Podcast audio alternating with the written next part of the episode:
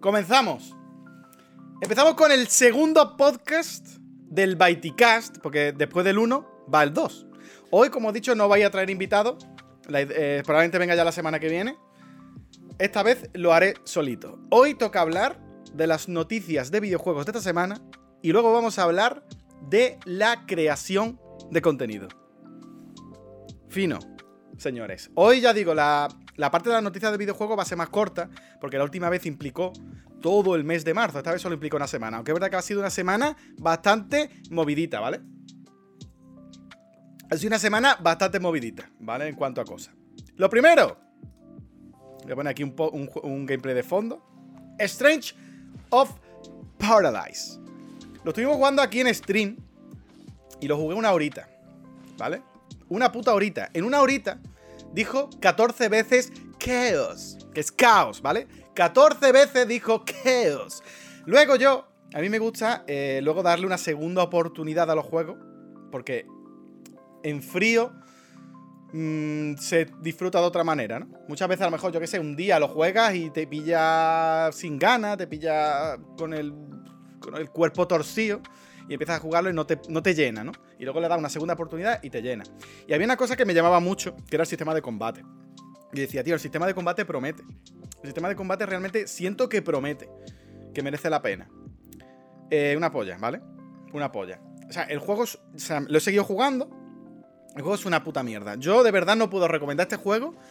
Pagar más de 20 euros por este juego, 15, si me apure, me parece un robo. O sea, un juego que claramente ha salido incompleto. Es un juego, para mí, que se ha hecho a prisas y simplemente para sobreexplotar una vez más la saga Final Fantasy. Es un juego que está hecho sin ningún tipo de cariño ni, ni, ni amor por la puta saga. Es un puto desastre. El combate, no voy a decir que esté mal. Porque no creo que esté mal. Está bien, ¿vale? Pero siento que lo que juegas en la primera hora y pico, que es la demo, básicamente. La demo es hasta donde yo jugué más o menos, ¿vale?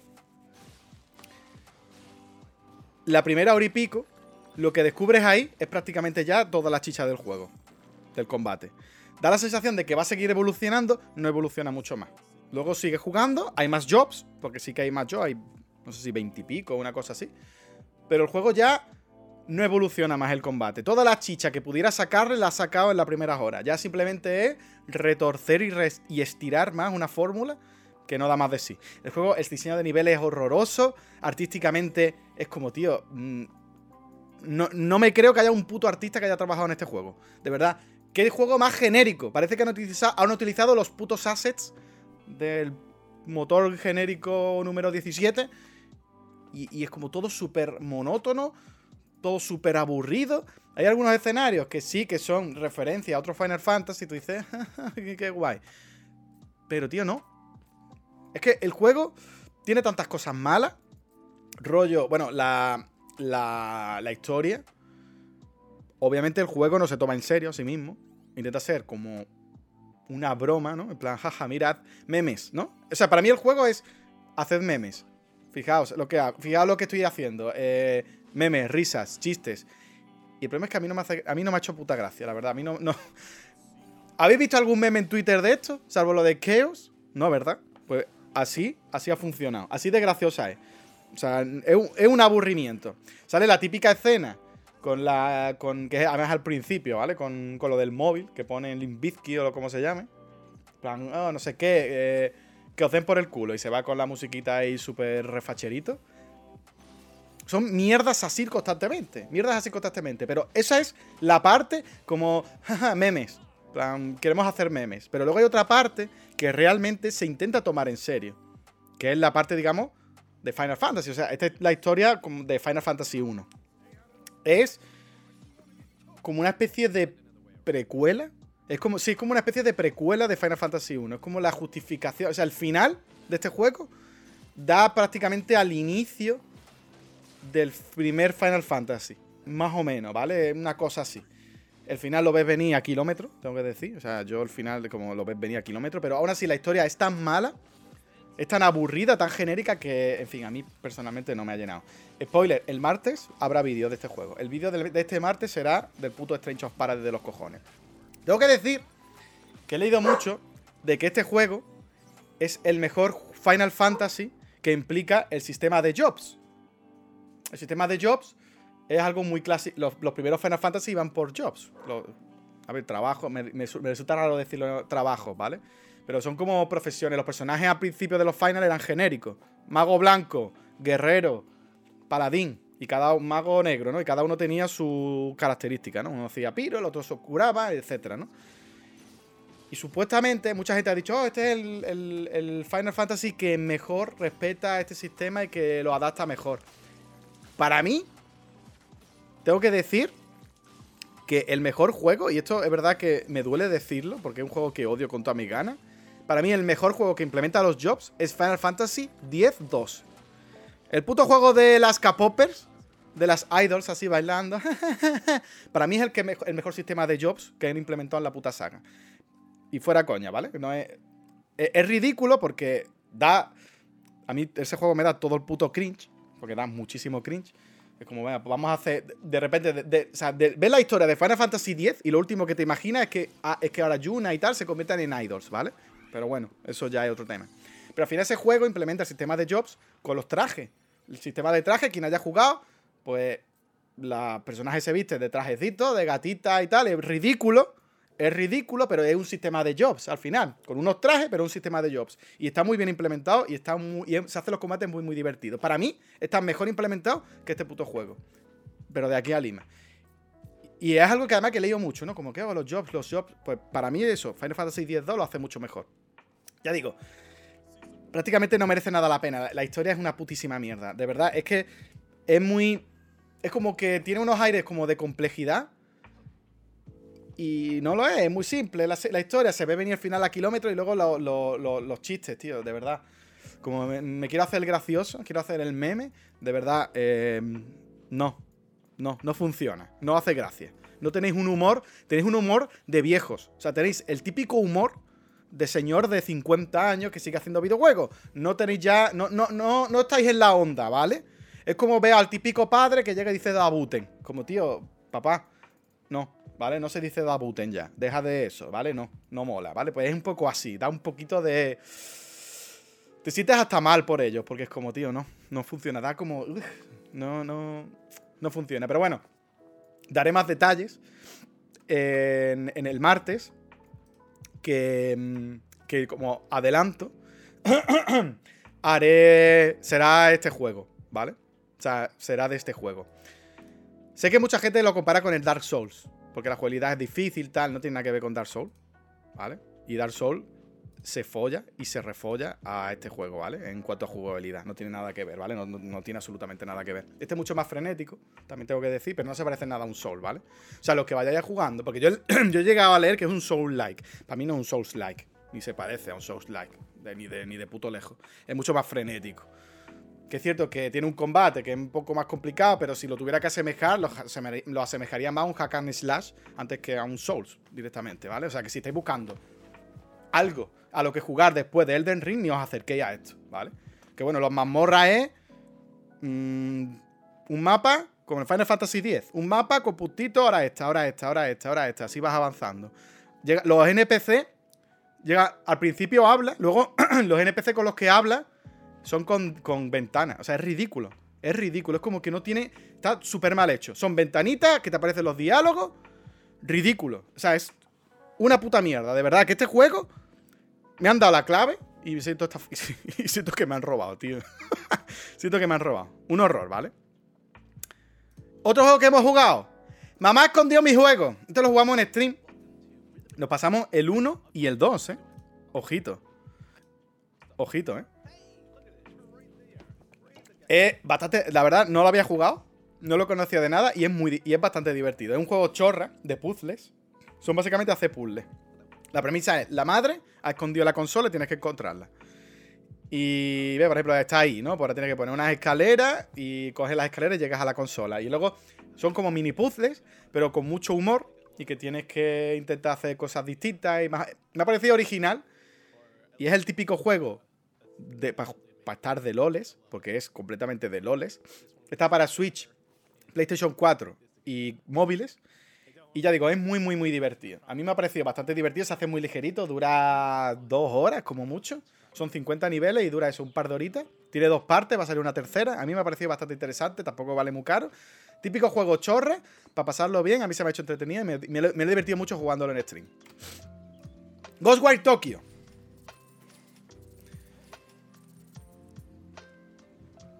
Tengo sentimientos encontrados con este juego, ¿vale? Tengo bastantes sentimientos encontrados con este juego. Lo jugamos en directo. A este sí que le eché tres horitas, una cosa así. Y. Tengo sentimientos encontrados. Me falta rejugármelo en frío. Me falta volver a jugármelo otra vez en frío. No, no, no ha dado la ocasión, pero. Me ha pasado con este juego. A mí personalmente ha sido como un poco. Me. La ambientación está chula, porque mitología japonesa, básicamente es Japón, literalmente, con mitología japonesa. Y está gracioso, ¿vale? Está chulo, porque nos atrae, obviamente, hay algo en nuestro. Mm, en nuestra naturaleza que nos atrae otras culturas. Y a mí, pues, me atrae mucho la. como a muchos, la cultura japonesa, pues te atrae, ¿vale? Y está interesante. En cuanto a ambientación, me parece que está interesante. Ahora, en cuanto a mecánica. En cuanto a mecánica, en cuanto a mundo abierto, ya no tanto, ¿vale? Es básicamente un juego, un juego de mundo abierto, rollo Ubisoft. O sea, es este juego lo podía haber firmado Ubisoft perfectamente, ¿vale? Típico juego, tiene un rollo atalayas también para seguir ampliando el mapa, puntito en el mapa, ve a una misión secundaria de matar no sé quién, ve a una misión secundaria de hacer no sé qué, trae metal, haz metal. Es un, un juego de Ubisoft de libro, ¿vale? Clásico juego de Ubisoft de libro. No considero que esto sea malo, ¿vale? Porque esto yo es algo que yo digo mucho, a mí no me gustan los juegos de mundo abierto de, estilo Ubisoft, ¿vale? No me suelen gustar. Pero es cierto que de vez en cuando dice, no me importa echarme uno, ¿vale? Un mundo abierto más lineal, como yo lo llamo, ¿no? De ir sin comerte la cabeza. Voy de un punto A al punto B, hago una misión, me va. Todo el rato me van indicando lo que tengo que hacer, no me tengo que complicar, ¿vale? Simplemente voy a ir haciendo lo que me van pidiendo y ya está, ¿no?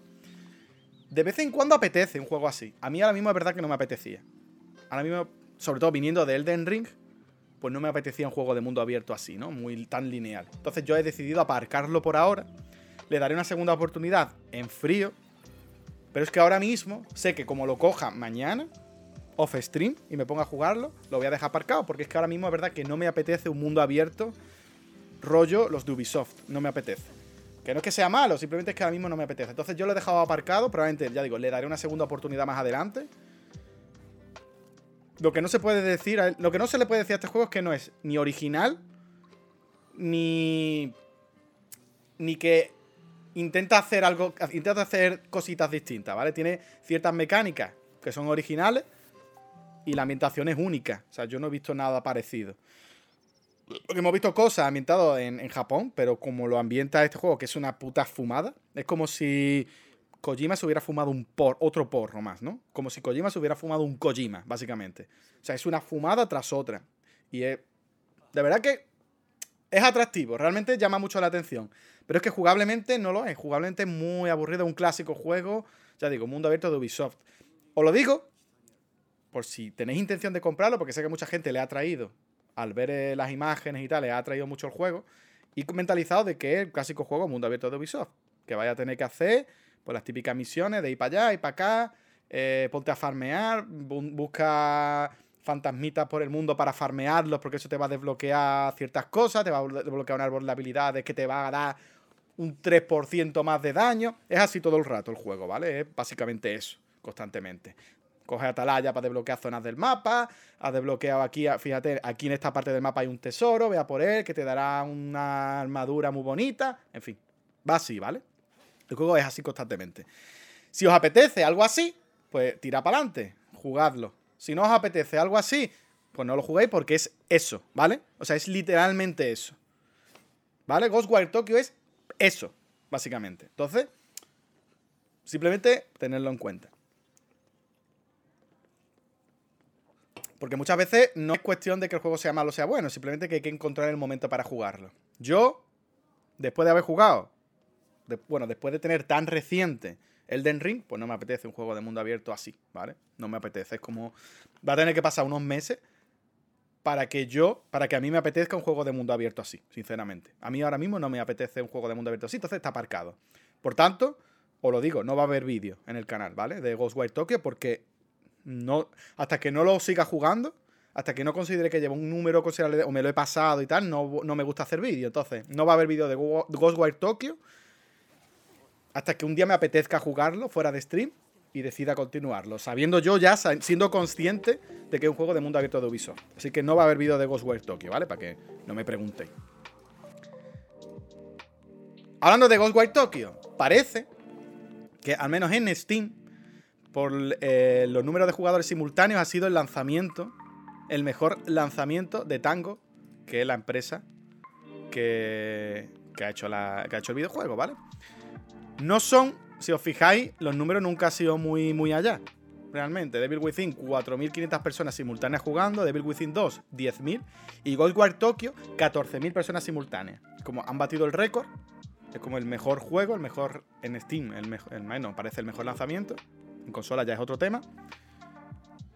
Pero ya se ve como que son muy de nicho realmente los de Tango.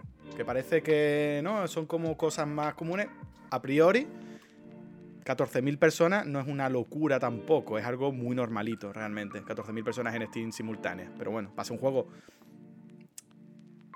triple. Es que no sé si catalogarlo triple A o doble A. Yo lo diría que es doble A más que triple A. Yo diría que es más doble A que triple A. Porque realmente Tango pertenece a Zenimax, que es un monstruo, que a su vez Zenimax pertenece a Microsoft, que ahora es un monstruo. Pero Tango es un estudio dentro de lo que cabe pequeñito dentro de Zenimax. Entonces, mm, ya digo, el juego no ha sido un fracaso porque eh, están contentos con el lanzamiento los de Tango. Así que bueno, dentro de lo que cabe, aparte supongo que en consolas habrá ido mejor, porque este es un juego precisamente que es exclusivo de consolas en PlayStation 5 y PlayStation 5 ha estado haciendo publicidad a saco. Ha estado haciendo publicidad a saco porque es un juego exclusivo de esta época, para marzo. Entonces han estado dándole caña. Entonces yo entiendo que en PlayStation 5 habrá vendido más sea que habrá sido. Mm, habrá tenido mejores números. Entonces, pues bueno, hasta que no sepamos la fecha de venta de PlayStation 5, no podemos catalogar si ha sido éxito o no, realmente. No podemos decirlo con. No podemos decirlo con rotundidad. Pero bueno, al menos en Steam. en Steam lo que sabemos sí o sí es que ha sido el lanzamiento con más jugadores simultáneos a la vez. Lo que es una buena señal. Y hablando de Tango, Shinji Mikami, que es creador de la saga Resident Evil. Para que no lo sepa, bueno, Tango eh, la fundó Shinji Mikami después de que se largara de Capcom, porque estaba hasta la punta de la polla, quería hacer sus propios proyectos. Y hizo Devil Within, luego hizo Devil Within 2, y ahora pues ha hecho este. Ha dicho que a partir de ahora lo que va a intentar es hacer más juegos pequeñitos y que no sean juegos de, no, horror games, o sea, que, no sean juegos de terror. Parece que está hasta la polla de, que lo encasillen ya en juegos de terror. Parece que está hasta los cojones de que sea Shinji Mikami tiene que hacer juegos de terror. Y parece pues que va, va, va a tirar por otros lados. Va a tirar por otros derroteros. A mí personalmente me da pena. Porque hay poquitas compañías AA que hagan juegos de terror. Como al final el terror es muy de nicho, los juegos de terror. Entonces, hay, cada vez hay menos. Y me da pena que uno que es muy destacado haciendo juegos de terror decida no seguir haciéndolo. Porque esto ya está la polla de los juegos de terror que son básicamente eh, te persigue a Doraemon con un cuchillo tú ponte a correr, porque te está persiguiendo Doraemon con un cuchillo en un pasillo y ponte a correr por una casa. Entonces está la polla de los juegos así. Y, el terror, los videojuegos de terror últimamente son básicamente así. Te persigue un puto Doraemon con un cuchillo en una mansión, en una fábrica, ponte a correr, esquivarlo y, con jump scare cada 2x3. Esto ya está la polla. Para mí eso es una puta mierda. Entonces, claro, juegos para una, una empresa, para un desarrollador destacado sobre juegos de terror, más o menos con un cierto presupuesto que se pierda, pues me da pena. Me da un poquito de pena. Pero bueno, esto es algo mío personal. Yo puedo entender que él esté hasta la polla ya de que lo encasillen en juegos de terror y quiera probar cosas nuevas. Entonces puedo entenderlo. Y aparte que el terror es muy de nicho. de... Muy poca gente juega juegos de terror, realmente. Hay mucha gente que literalmente no soporta los juegos de terror, que no, se ponen a temblar y se ponen, no pueden coger un mando, como que no pueden. Entonces yo entiendo que son juegos que es para un público más concreto y quizás pues no le salen los números para lo que él quiera aspirar. Pero como digo, personalmente a mí es algo que me da pena. Pero bueno, es algo mío, ¿vale? Gran Turismo 7. Esta es interesante, ¿vale? Gran Turismo 7 se actualizará para mejorar recompensas, añadirá eventos, circuitos y más. ¿Os acordáis que la semana que viene hablamos de Gran Turismo, la semana pasada, perdón, hablamos de Gran Turismo 7? Y estuvimos criticándolos porque básicamente eh, habían ignorado las críticas de la, comunidad y estaban subiendo los precios de los, de los coches. Eh, básicamente el juego lo habían convertido en un pay to win. Eh, habían hecho, o sea, básicamente se habían cargado Gran Turismo, ¿vale? Y, estaban eh, haciendo que conseguir un coche fuera casi imposible si no aflojaba. Si no aflojaba, ¿vale? ¿Qué ha pasado esta semana? Han pedido perdón, han salido públicamente a pedir perdón a la comunidad y han dicho que van a actualizarlo para añadir, para, bueno, bajar los costes de los coches, van a poner más recompensas para conseguir puntos más rápido, añadirán eventos, probablemente añadan la opción de vender coches, que ahora mismo no se puede, es una gilipollez, ¿vale? O sea, es una tontería que no se pueda, cuando en otros, en, en las anteriores sagas se podía. O sea, en los anteriores juegos de la saga se podía. No tiene sentido que ahora no se pueda, seguramente lo añadan. Y una muestra de que quejarse sirve, ¿vale? De que quejarse sirve de algo, ¿vale? Porque mucha gente, fanboys sobre todo, estaban en plan, no, no los critiquéis porque no sé qué, que los que lo critican son Xboxers. No, cosas así, como se ponen así, en las guerritas de consola. No, es que no sé qué, qué tal, tal, tal, tal.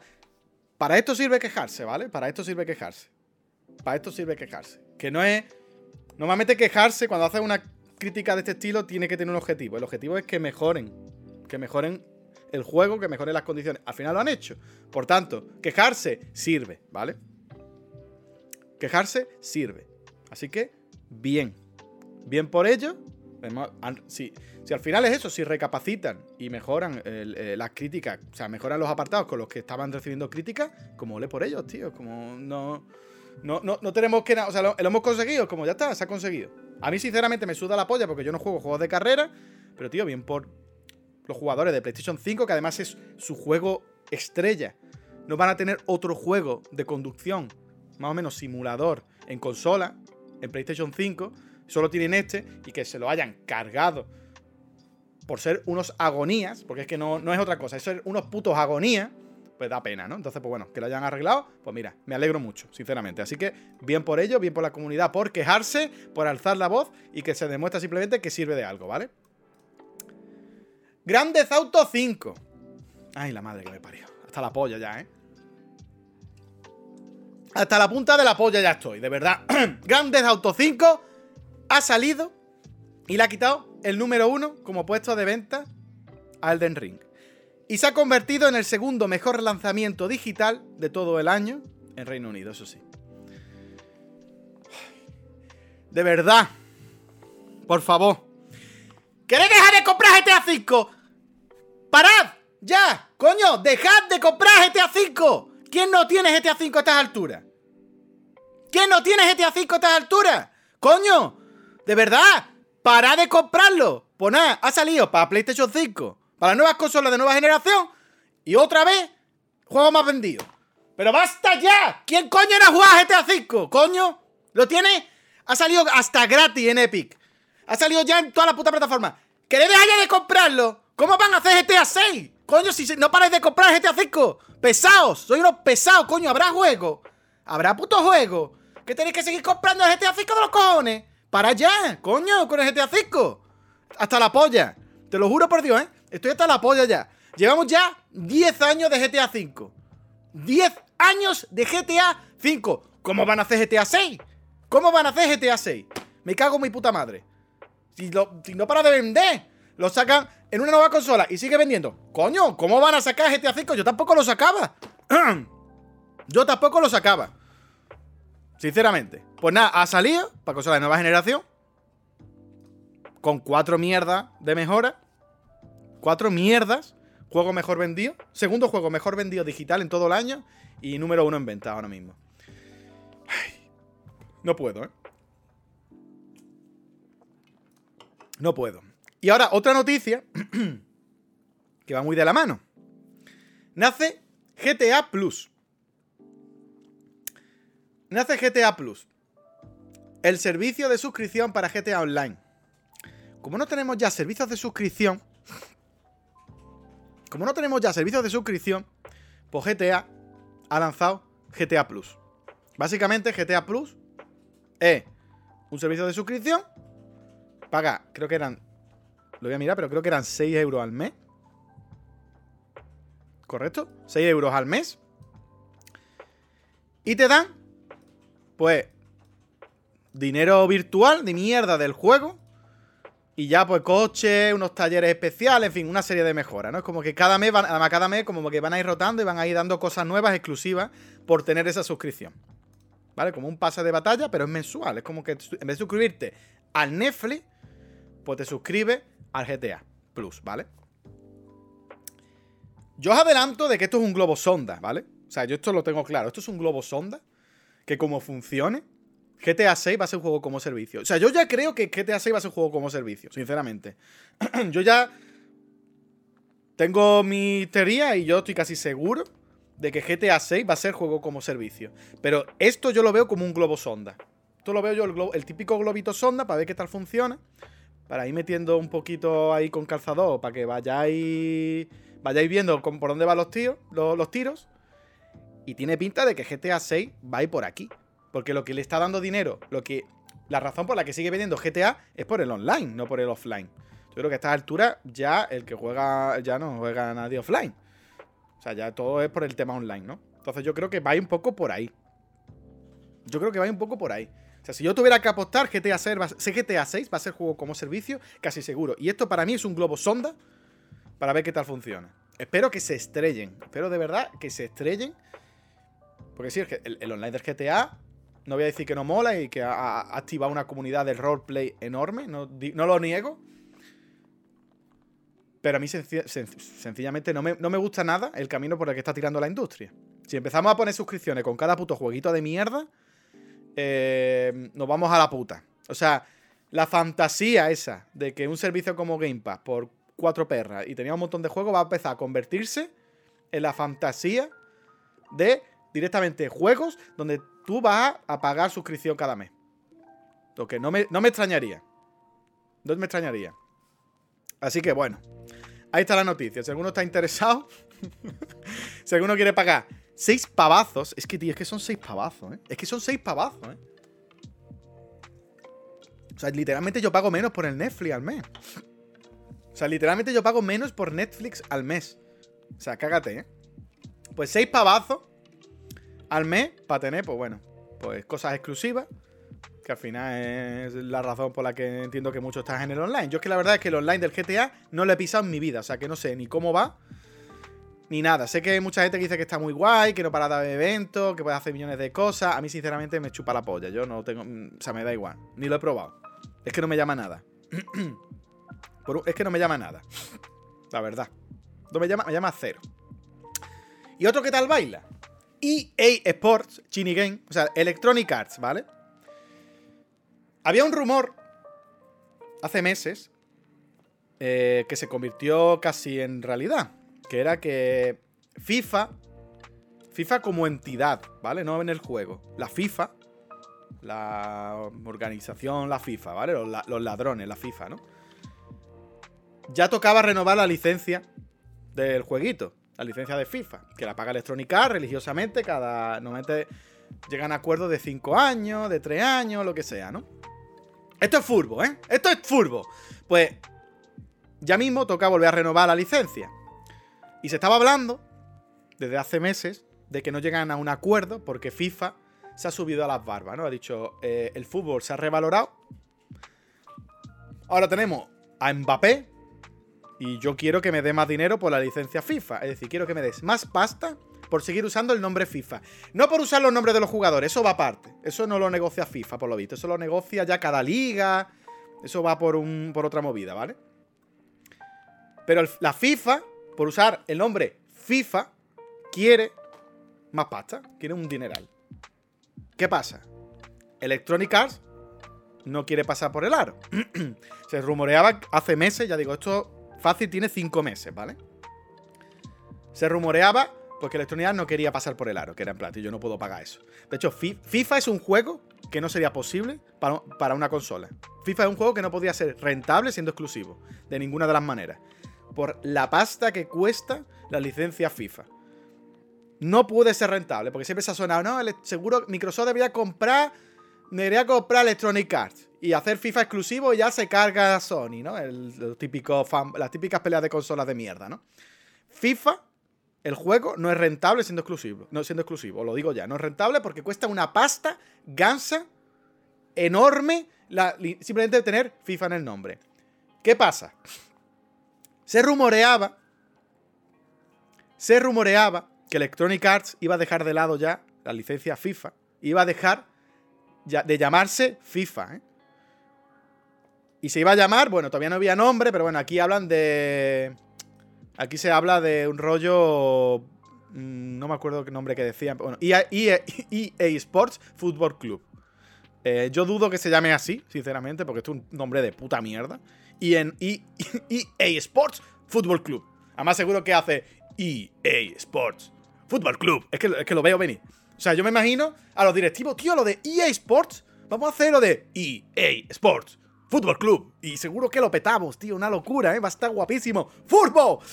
Em, dudo que acabe llamándose así. Si hay alguien con cordura dentro de Electronic Arts, dudo que se llame así porque es una puta mierda de nombre, sinceramente. pelota. Debería llamarse Pelota, Furbo, Golazo. Eso sí un buen nombre. Pelota, pelota Furbo, Golazo, ¿vale? Pelota, Furbo, Golazo. Pues... Estoy un poco ronco hoy, ¿vale? Eh, lo que se rumoreaba era que eso, que iban a cambiar el nombre. Y cada vez está tomando más fuerza. Cada vez está tomando la cosa más fuerza. Entonces, claro, esto es un pelotazo. Quiero que os imaginéis la situación de que FIFA deje de llamarse FIFA y de repente se llame de otra forma. O sea, imaginaos. Es que puede darse el caso de que ahora venga 2K, creadores de pues NBA 2K, tiene también de golf, tiene de mierda, y diga, me quiero meter en el mundo del fútbol, voy a comprar la licencia FIFA.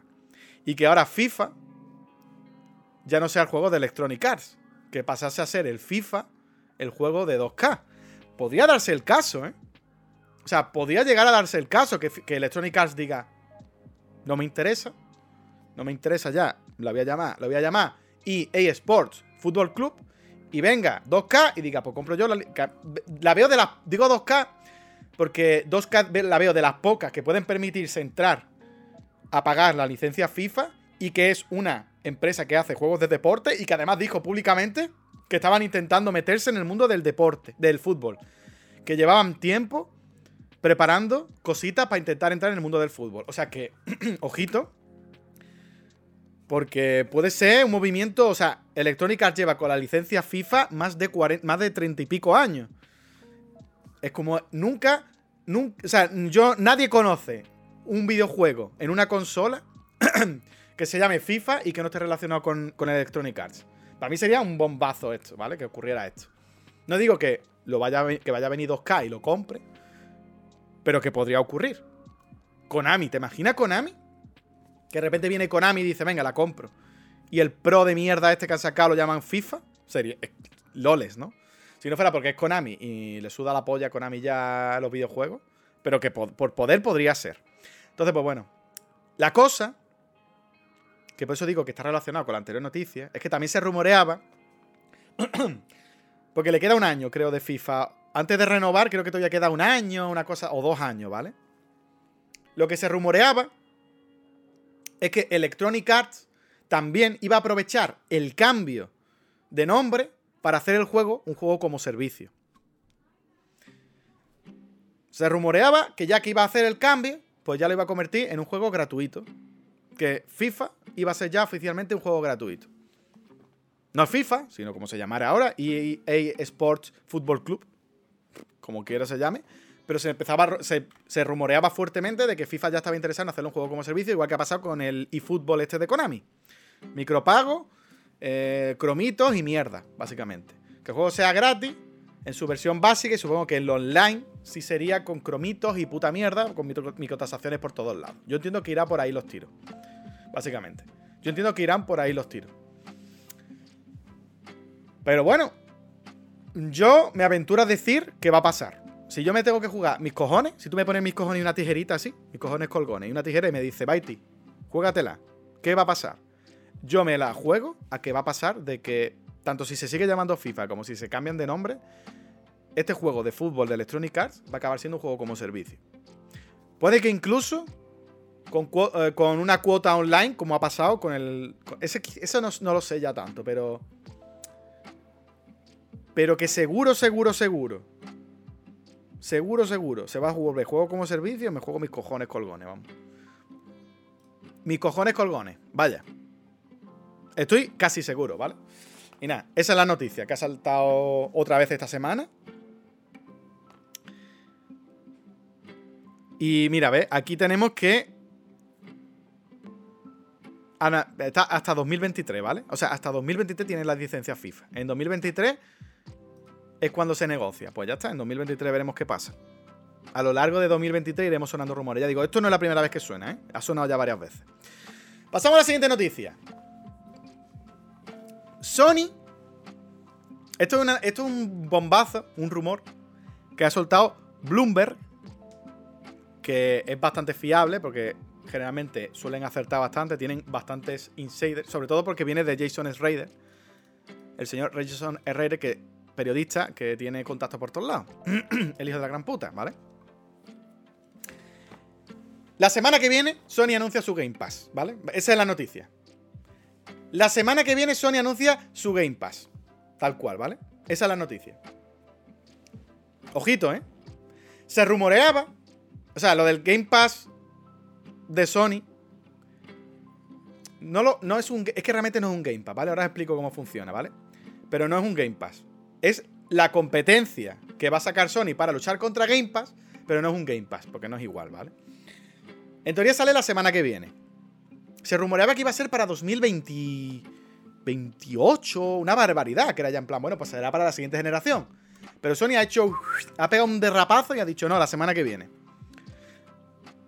Llevaba sonando un tiempo. Eh, el nombre en clave era Spartacus. Aquí está. Que yo entiendo que no se llamará Spartacus porque mm, eh, ese es un típico nombre que pondría mi primillo chico de 8 años. ¿Cómo lo llamamos? Spartacus, que está muy guapo. Venga, Spartacus, Spartacus. Es un nombre horroroso, o sea que no se puede. supongo que será. De hecho, bueno, lo pone que es un nombre en clave. Entiendo que no se acabará llamando Spartacus, porque es que si no es para coger a, los creativos y pegarle, pegarle un puñetazo y hundirle la cara. Spartacus es el nombre más feo que he escuchado en mi puta vida para un servicio. Spartacus, ¿sabes? No tiene sentido, ¿vale? Entonces, ¿en qué consiste, ¿vale? ¿En qué consiste? Va a ser tres niveles, ¿vale? Va a haber tres niveles. El primer nivel, en teoría, Vale, pueden variar, ¿vale? Pero el primer nivel, en teoría, es el plus que, tenemos, que conocemos ahora con el gold y poco más, ¿vale? Es como eso, ahí no cambia nada, en teoría. El segundo nivel, ya tenemos el plus junto con su Game Pass. No es un Game Pass al uso porque no van a salir los juegos de lanzamiento, ¿vale? Esta es la diferencia, ¿vale? No van a salir los juegos de lanzamiento.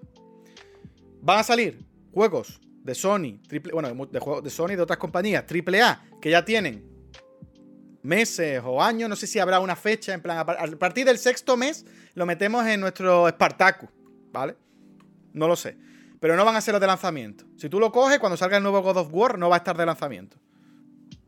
¿Vale? No sé si esperarán seis meses, si esperarán un año, pero van a estar con el tiempo, si que irán entrando, pero de salida no. Y aparte, pues bueno, otros juegos como, como el Game ¿vale? Juegos de otras compañías, etcétera, que irán apareciendo ahí. Ese sería el segundo nivel. Y luego entraría el tercer nivel, que sería el Plus. Esta mierda que hemos dicho, su pseudo Game Pass, y el PlayStation Now, que es jugar en la nube. La, novedad que han metido es que no solo vas a jugar en la nube, sino que vas a tener también un Game Pass de PlayStation 1, PlayStation 2 y PlayStation 3 básicamente. El Now te va a incluir un catálogo enorme de juegos de Play 1, Play 2 y Play 3. la misma compañía que dijo que la retrocompatibilidad no era importante, la misma compañía que dijo que la retrocompatibilidad no le importaba a nadie, la misma. En su nivel más alto, en su nivel más alto, su gran bomba es que vas a poder jugar a un catálogo grande de juegos de Play 1, Play 2 y Play 3. En teoría, en teoría, yo supongo que el PlayStation Now se podrá jugar en PC. Creo que ahora mismo se puede jugar en PC, no estoy seguro, ¿vale? Nunca me he interesado por el juego en la nube. Pero yo entiendo que se podrá jugar en PC. La verdad es que un pelotazo. Porque si es así, tú podrías jugar eso. Si te has perdido juegos de PlayStation 2, PlayStation 3, lo podrías jugar en PC tranquilamente. Realmente. Podrías jugar a tu querido Bloodborne en PC. Bueno, eso, eso, ya se puede hacer, ¿no? Jugar Bloodborne en PC. Pero podrías jugar a los Simpsons Hit and Run, podrías jugarlo en PC. A Metal Gear Solid 4. A, a los más clásicos, ¿no?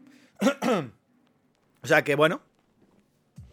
Ya lo que está por discutir es los precios.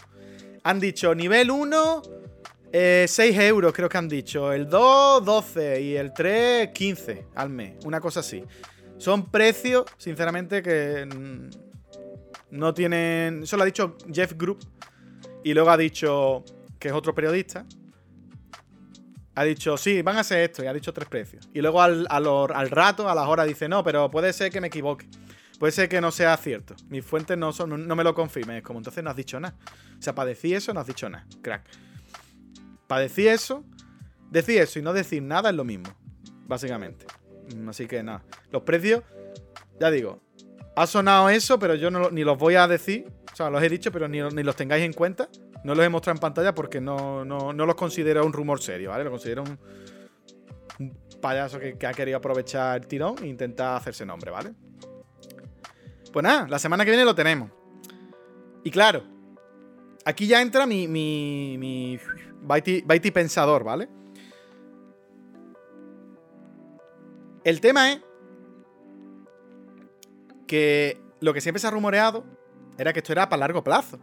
De hecho, si tú te pones a mirar declaraciones recientes de Sony, que no tienen ni seis meses, decían que un Game Pass de PlayStation no era rentable, ¿vale? O sea, estamos hablando de no hace ni seis meses.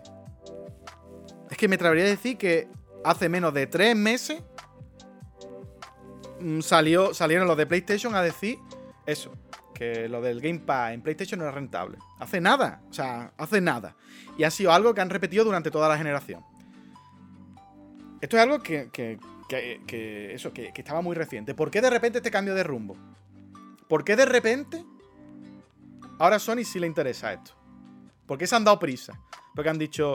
Porque todos los mismos insiders que decían. Que han dicho que sale la semana que viene decían que esto era para largo. 2000. Decían 2025, 2026, 2028. ¿Por qué ahora de repente, no? Os voy a decir mi teoría. Mi teoría, ¿vale? Ya digo, esto no lo he leído en ningún lado. Es una teoría que me he montado yo en mi puta cabeza. Así que la cogéis con pinza, ¿vale? Sony compró también esta semana otro estudio, Haven. El estudio fundado por Jay Raymond. Jay Raymond es la muchacha esta que hizo Assassin's Creed, ¿vale? Antes estaba en Ubisoft y básicamente se la conoce porque hizo, hizo Assassin's Creed, ¿vale? Ya está. Fue la, la, la no sé si directora, pero era como la que hizo, básicamente formó la primera Assassin's Creed, ¿vale? No sé si es que no sé si era la directora, la creativa, productora, no, estoy seguro, ¿vale? Pero bueno, es la culpable, correcto, esa es la palabra. La culpable es J. Raymond, ¿vale? Entonces, hizo un estudio llamado Haven, que no, no ha sacado ningún juego, ¿vale? Haven no ha sacado, o sea, todavía no ha sacado ningún juego. Pero dijeron que estaban sacando un juego como servicio. O sea, que estaban desarrollando un juego como servicio. Y ha venido Sony y los ha comprado. A mí personalmente, comprar compañías que no han sacado ningún juego me parece una chorrada. Porque lo mismo sale el juego es una puta mierda, ¿vale? Pero bueno, a mí me parece una chorrada. Pero bueno, yo entiendo que a Sony le habrá costado nada ficharlo. Habrá sido a costo, a saldo básicamente. O sea que yo entiendo que le habrá costado cuatro perras y por eso lo han fichado. Pero bueno. Esto va un poco de la mano con el tema de. Que es por, donde yo quiero ir. Esta noticia, ¿vale? Sony está desarrollando 10 juegos como servicio para que plantea lanzar desde 2026. Esto fue antes de comprar esta compañía, ¿vale?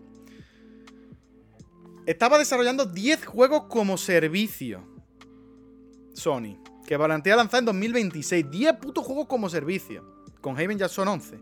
Y recordemos que fichó Bungie. Que básicamente hace juegos como servicio también. Bungie también hace juegos. Estaba con los Destiny, que son juegos como servicio también. Mi teoría es que Sony, su proyecto a largo plazo, es tirar por aquí.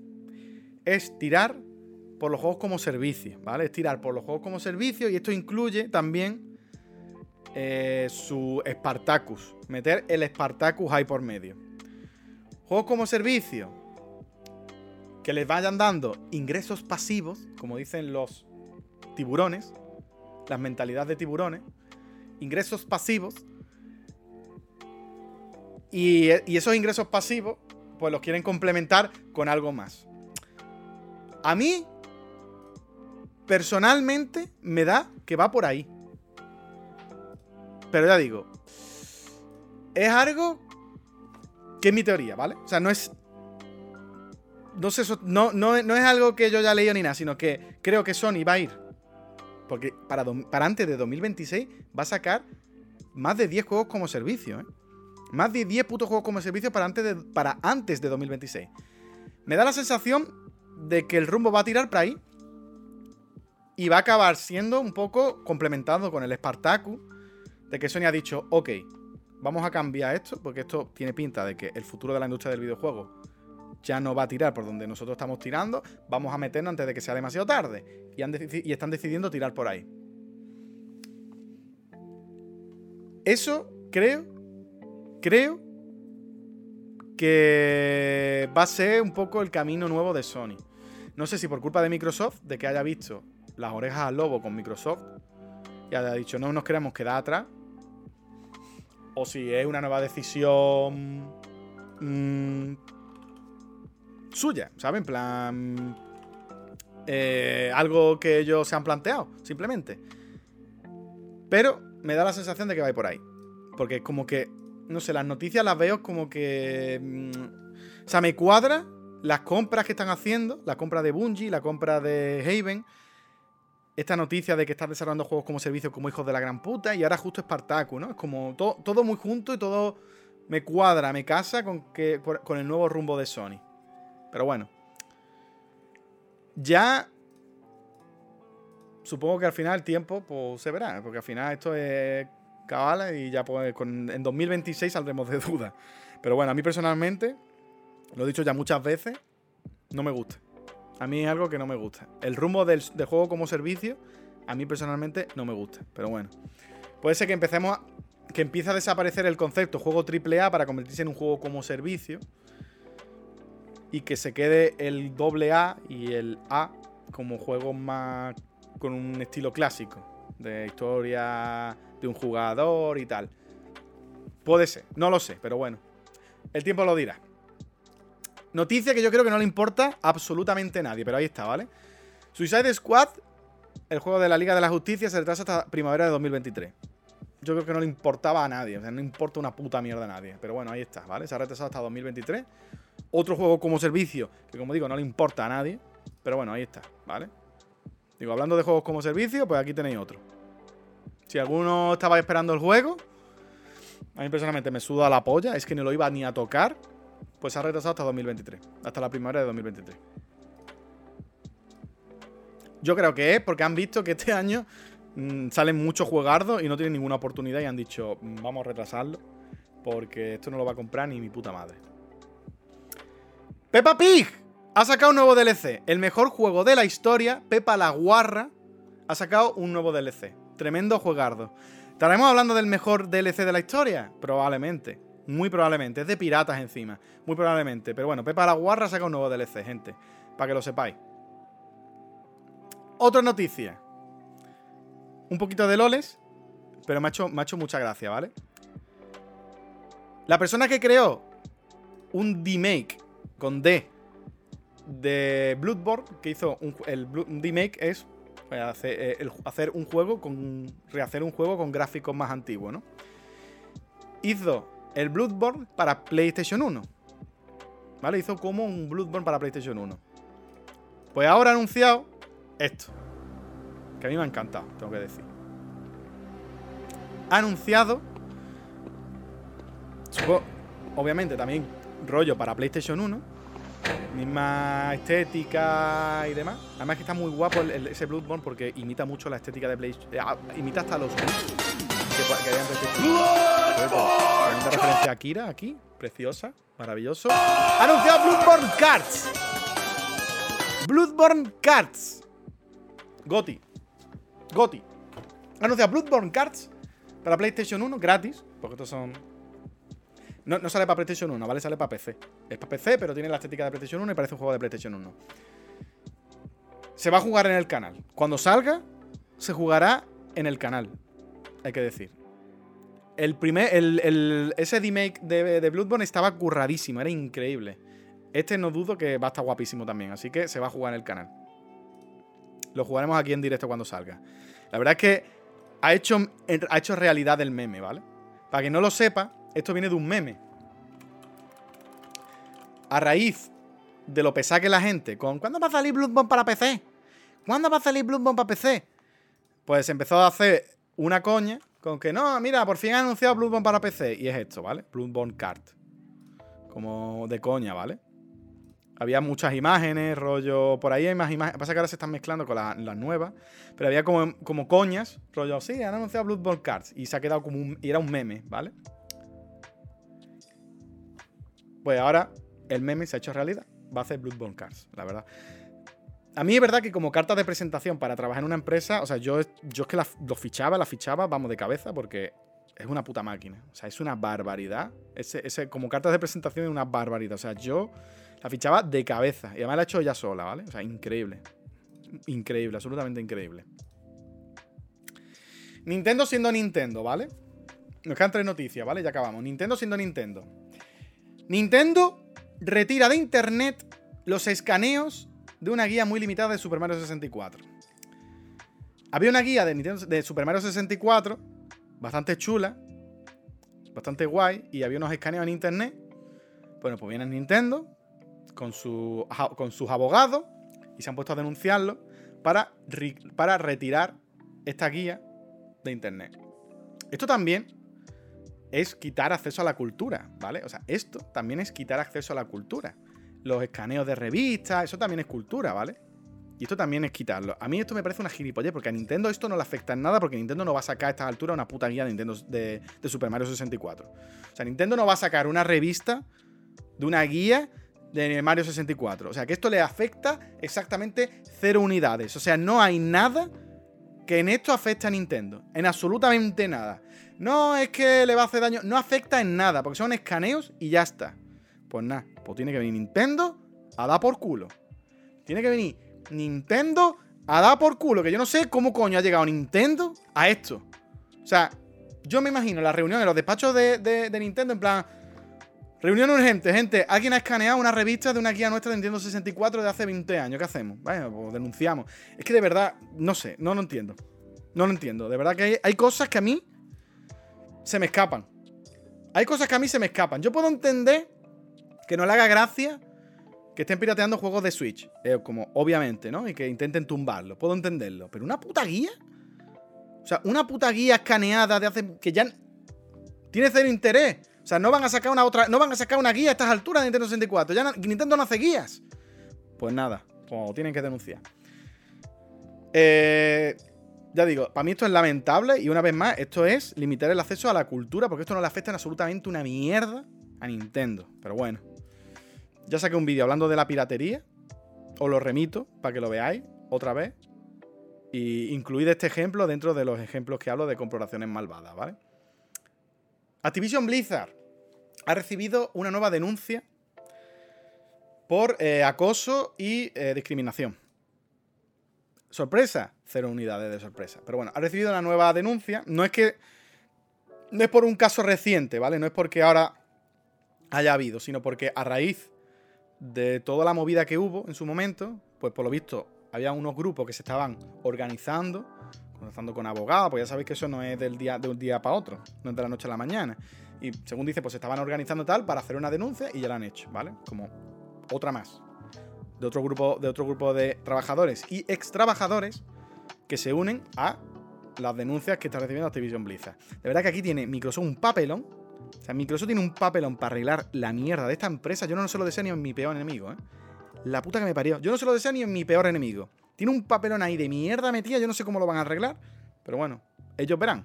Ellos, ellos son los que se han gastado una pasta en la puta empresa. Ellos verán que se, la busquen.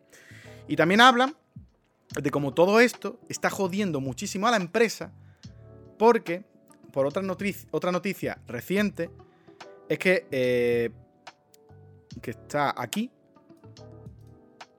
Hace poco, Activision Blizzard dijo que estaba teniendo muchos problemas para traer nuevo talento y para retener el, talento que ya había dentro de la empresa. O sea, la gente no quería trabajar en Activision Blizzard. Ni la gente nueva quería venir, y la gente que era buena y que estaba ahí se quería largar. En plan, en cuanto pueda, en cuanto encuentre otra cosa, me largo. Y estaba teniendo muchos problemas porque directamente se estaba pirando un montón de gente y no quería venir gente nueva. Y muchos de los retrasos que ha habido con juegos, que cancelaron cosas del WoW, retrasaron el Overworld, retrasaron un montón de cosas. Todos esos problemas que han estado teniendo es en parte por esto, porque se está alargando la peña y no viene gente nueva, porque la gente no quiere trabajar ahí. ¿Sabemos por qué? Porque, obviamente, una vez más, spam, tenéis un vídeo en mi canal hablando del tema, pero ya la gente no quiere trabajar en Activision, Blizzard, ¿vale? El talento no quiere trabajar en Activision Blizzard y se está tanto pirando como que le está costando mucho venir, que venga nuevo talento a trabajar en la empresa. Sinceramente, que les follen. O sea, que les follen. Que hagan lo que ellos vean. O sea, ellos se las han buscado. Que se busquen, que hagan lo que vean. A tomar por culo. Microsoft, ya digo, tiene un papelón y por lo pronto, mientras este puto subnormal, este es gilipollas, este de aquí, ¿eh? ¿lo veis? ¿Veis este puto gilipollas? Bobby Kotick siga trabajando en la puta empresa. Eh, cualquier medida que tomen es de cara a la galería. Hasta que este desgraciado no se vaya de la empresa, cualquier medida que tomen de sí, vamos a respetar, no sé qué, es de cara a la galería. Porque mientras este siga, mientras este tío siga, significa que le sudan la polla a los accionistas, a la propia empresa, le suda la polla, la imagen, las víctimas y sus trabajadores. Mientras este tonto del culo siga, porque se ha demostrado que estaba metido en muchos casos de, acoso, de abuso, eh, tenía emails suyos por ahí, estaba denunciando a, a, periódicos y demás para que no hablaran de él, acallando voces por todos lados para que no hablaran de él. O sea, este tío está metido en 20.000 mierdas, es un puto mafioso, básicamente. De hecho, estaba en los papeles de... En los de Bárcena, Estaba en los papeles de este tío, no me acuerdo cómo se llamaba, ¿vale? O sea, este tío es un mafioso. Este tío es un putísimo mafioso, básicamente. O sea que mientras este tío, de Epstein, correcto, mientras este tío siga en Activision Blizzard, no va a cambiar nada. Todo lo que haga este tío, o sea, todo lo que haga la compañía mientras este siga este tío, es de cara a la galería y son movimientos falsos. Y ya está. Y si a los accionistas les importaran una mierda todo lo que está pasando, pues estarían peleando para largar a este tío. Y no sí o sí. Por lo visto, cuando había reunión de accionistas, apoyaban a Bobby Cotti. Así que que os follen, que os den por el puto culo. Ojalá no encontréis más talento. Ojalá no podáis encontrar más talento. Panda de payaso. Y última noticia, gente. Y ya estáis al día. Ojo, ¿eh? Y ya estáis al día. Netflix adquiere un nuevo estudio de videojuegos. Boss Fight Entertainment. No sé qué juegos ha hecho esta empresa, sinceramente. Es una empresa indie chiquitita.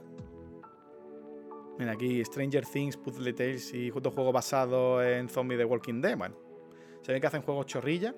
Pues Netflix ha comprado otra empresa. Esta noticia no es interesante porque hayan comprado esta empresa. Esta noticia es interesante porque ya es la tercera compra que ha hecho Netflix de una compañía de videojuegos. Entonces, claro, por eso es interesante. O sea, es interesante por eso, no porque sea por la compañía, es porque es Netflix. La razón por la que supuestamente Netflix está comprando compañía es porque quiere meterse levemente, quiere meter la patita, tampoco mucho, pero quiere meter un poquito la patita dentro del mundo de los videojuegos y ofrecer dentro de su servicio de Netflix, ofrecer videojuegos, para así diferenciarse de la competencia. Como que están viendo que no pueden luchar con los presupuestos que puede tener Disney Plus y titanes como Amazon. Dice, vale, ¿cómo nos podemos diferenciar? Antes de que se nos alejen mucho más, Mientras sigamos siendo los líderes, ok, pero como, pierda, como Netflix pierda el liderazgo, no lo recupera. Como Netflix pierda el liderazgo, no lo recupera más. Entonces, antes de perderlo, pues ¿qué están haciendo? Están intentando comprar compañía para hacer pues, algo diferenciador, que es meterse en la industria del videojuego, hacer jueguitos exclusivos para Netflix, básicamente. Hasta ahora, las compras que han habido son de estudios indie que no conoce ni Perry y que van a hacer jueguitos pequeños, entiendo, y que tampoco van a ser. En teoría van a hacer juegos exclusivos, pero van a ser juegos de su franquicia. Rollo, pues un juego de Stranger Things. Quizás hagan un juego de Witcher, pero más chiquitito, ¿sabes? Harán juegos de, yo qué sé, de, del juego del calamar. Pues entiendo que irán haciendo jueguecitos así y que será como un complemento para su suscripción. Me parece interesante porque es como, bueno, pues mira, mm, algo, están intentando diferenciarse, están intentando hacer algo distinto. Pero a mí personalmente, pues bueno, tampoco, no, no es que a mí, a mí que me pasa con Netflix, que me suda la polla, sinceramente. Yo, yo tengo Netflix literalmente porque me cuesta 4 duros. Yo apenas veo Netflix. En el momento que, en el momento que Netflix diga las cuentas compartidas no valen, cracks, eh, digo adiós. Gente, nos vemos muy. Em, ha, sido ha sido un placer. No vuelvo a. Es que no veo nada. Yo últimamente solo veo Amazon, Amazon Prime y poco más, realmente. O sea, que es que por mi parte, si Netflix un día dice las cuentas compartidas no valen, es como, pues buena suerte. O sea, cuidado Netflix, mucho cuidado con hacer ese movimiento porque ya han dejado caer varias veces que quizá un día las cuentas de las cuentas compartidas se van a la mierda, ¿vale? Vosotros veréis. Es lo único que puedo decir, ¿vale? Vosotros veréis. Y ya está, gente. Hemos acabado. Ya estáis al día. Ya podéis decirle a vuestra familia, podéis decirle a vuestros amigos, mamá, papá, amigo, estoy al día con la, con noticia, con la actualidad de videojuegos. Estoy al día, gente. Se lo puede decir súper orgulloso. Y gracias al Baiti. Hasta aquí la actualidad de los videojuegos. Ahora vamos a hablar de la parte más off topic, que es sobre la creación de contenido, ¿vale? Esto es un tema que salió en Patreon. Salió en Patreon los pecenas votaron que hablara un poco de la creación de contenido, de cómo hago yo para crear contenido y demás. Y me pareció un tema que era interesante y digo, oye, pues venga, vamos a hablarlo en un podcast. Bueno, literalmente ellos lo votaron para que lo habláramos en un podcast, pero además me parecía interesante, porque yo creo que puede ser interesante tanto para gente que en principio no sea creadora de contenido, que eso da igual, pero aparte yo sé que me siguen muchos creadores de contenido. Y yo creo que para ello les va a venir muy bien, pero aunque no seas creador de, creador de contenido, yo creo que son cosas que son medianamente interesantes, ¿vale? Y además lo voy a enfocar desde la visión de un creador de contenido, obviamente, desde un punto de vista de una persona que ha estudiado y, sabe de marketing y lo aplica a la creación de contenido, y también como un consumidor. soy consumidor de contenido de otras personas y siempre lo he sido. Y antes que creador de contenido he sido consumidor. Entonces también lo voy a enfocar desde ese punto de vista, ¿vale? Lo primero, voy a hablar desde el punto de vista de un creador de contenido, ¿vale? Cuando yo digo creador de contenido, no entra solo los porque siempre pensamos youtubers y streamers, ¿vale? No entra solo los youtubers y los streamers, también hablamos de, yo qué sé, escritores, tuiteros, instagramers, ¿se dice instagramers? Instagramers, bueno, los que suben fotitos mientras yo veo cagando, básicamente, ¿no? Pues instagramers, editores, todo, ¿vale? Todo lo que implique eh, la generación de contenido en Internet. O sea, no solo, porque siempre pensamos creador de contenido, YouTube y YouTube y Twitch. Pero el que pone tweets medianamente currado, se toma Twitter como una forma de generar contenido, también se incluye, ¿vale? También es crear contenido en redes sociales. También es la persona que sube fotito en Instagram, eso también es crear contenido. Lo primero que voy a decir es que tener en una red social, esto para los creadores de contenido, ¿vale? Que me estén escuchando, tener una red social porque hay que tenerla, que eso lo he escuchado yo mucho. Hay que tener Instagram porque hay que tenerlo. Hay que tener TikTok porque hay que tenerlo. Porque es lo que toca. Es que es lo que toca, hay que tenerlo, ¿vale? Eso no suele ser buena idea, ¿vale? No suele ser buena idea. Yo siempre que he entrado a crear algún nuevo contenido, yo siempre he ido con la mentalidad de que cuando voy a entrar a esa nueva plataforma, voy a intentar dar el 100% de mí. Voy a dar el puto 100%. No estoy hablando de mentalidad de tiburón, ¿vale? No estoy hablando de quiero ser el número uno y soy el puto amo y si ganaras, si tú ganaras 100k, pues pedirías también todos los días comida a domicilio. No estoy hablando de eso, ¿vale? Estoy hablando de dar lo mejor de ti mismo. Porque sí que veo un error, es que si tu meta es ser creador de contenido, o sea, esto es vivir de crear tu propio contenido, ya, ya digo, si eres escritor, youtuber, diseñador, lo que sea, ¿no? Y decides, y decides abrirte una red social, si eres youtuber, por ejemplo, ¿no? Y decides abrirte Twitter, tienes que tomarte esa red social como, como si realmente algo, es algo a lo que tú quieres dedicarle tiempo, porque requiere tiempo, no te lo puedes tomar como un tablón de anuncios, ¿vale? Porque si tú vas con una mentalidad de, bueno, yo hago y a ver qué pasa, ¿no? En plan, bueno, me lo tomo un poco, bueno, a ver qué pasa. Si no tienes tiempo o no tienes ganas, lo mejor es que ni la abras, sinceramente, porque ese tiempo, ese poco tiempo que le estás dedicando a, bueno, a ver qué pasa, ¿no? Eh, me meto, echo un rato, tal. Quizá ese tiempo sería más óptimo si lo utilizaras en otro tipo de contenido. Y estás perdiendo el tiempo, que al final es lo más valioso que tenemos, en algo que no está siendo productivo, que no te está dando nada porque no le estás dedicando tu no le estás dedicando tus esfuerzos. Porque os voy a hacer un spoiler, ¿vale? Spoiler. El 99,99999% de las personas que se toman, eh, yo qué sé, una determinada red social como, bueno, me meto y a ver qué pasa, ¿vale? Nunca van a lograr vivir de crear contenido. Spoiler, ¿vale?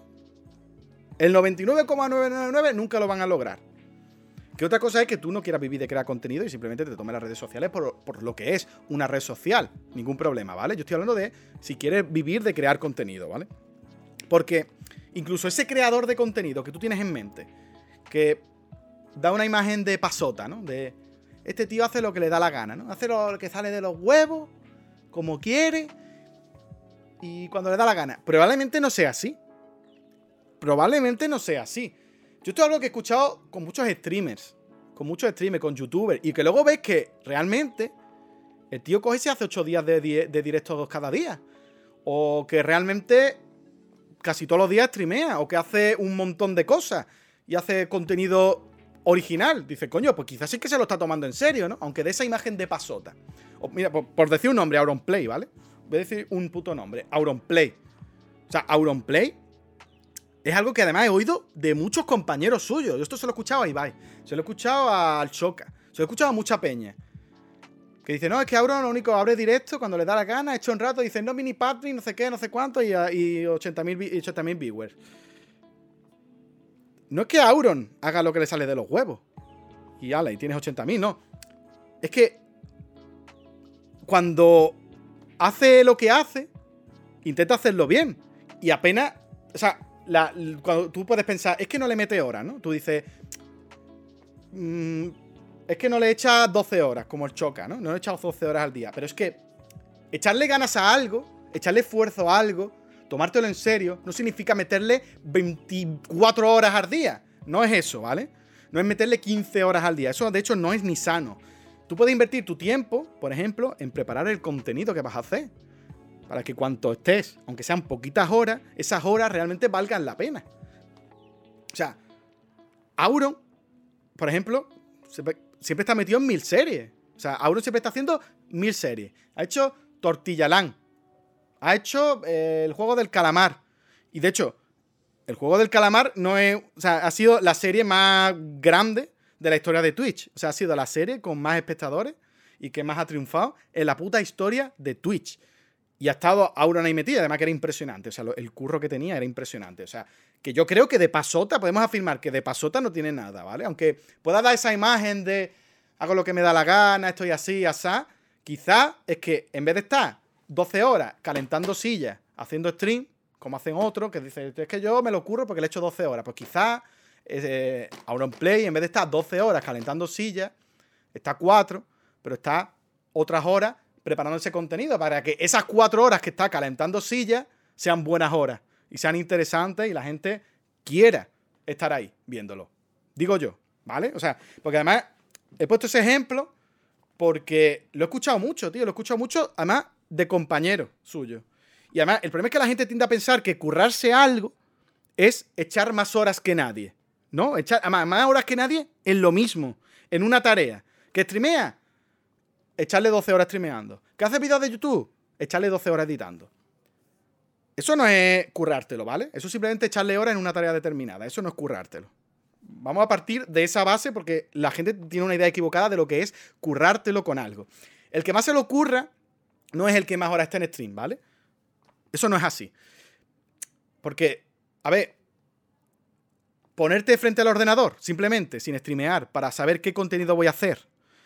Yo qué sé, inspirarte, ¿no? Buscar por ideas por internet, intentar reinventarte, intentar hacer cositas distintas, en fin, eso está, también es currártelo. O sea, en vez de hacer 200 horas en stream vacías, pues esa persona está invirtiendo esas horas no en hacer, en calentar silla, pero está haciendo otras cosas que van a repercutir positivamente en su stream. Eso también es currárselo, ¿vale?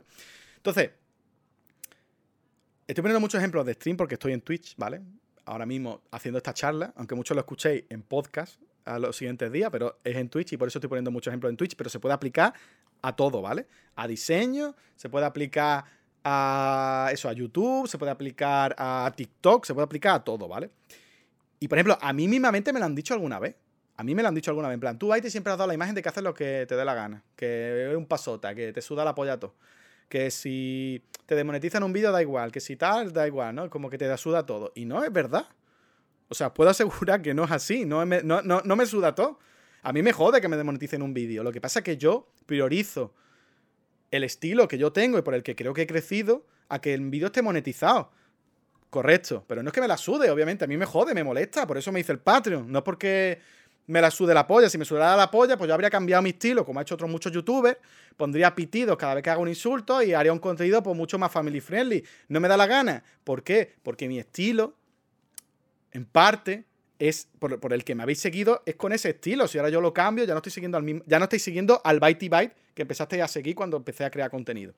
Entonces, yo puedo dar esa imagen de pasota no sé muy bien por qué. Entiendo que porque no estoy cada cinco minutos repitiéndome diciendo, es que soy el puto amo, es que me lo ocurro mucho, Buah, es que le echo un montón de horas, porque parece que si no dice eso cada cinco minutos, es que no te lo ocurra.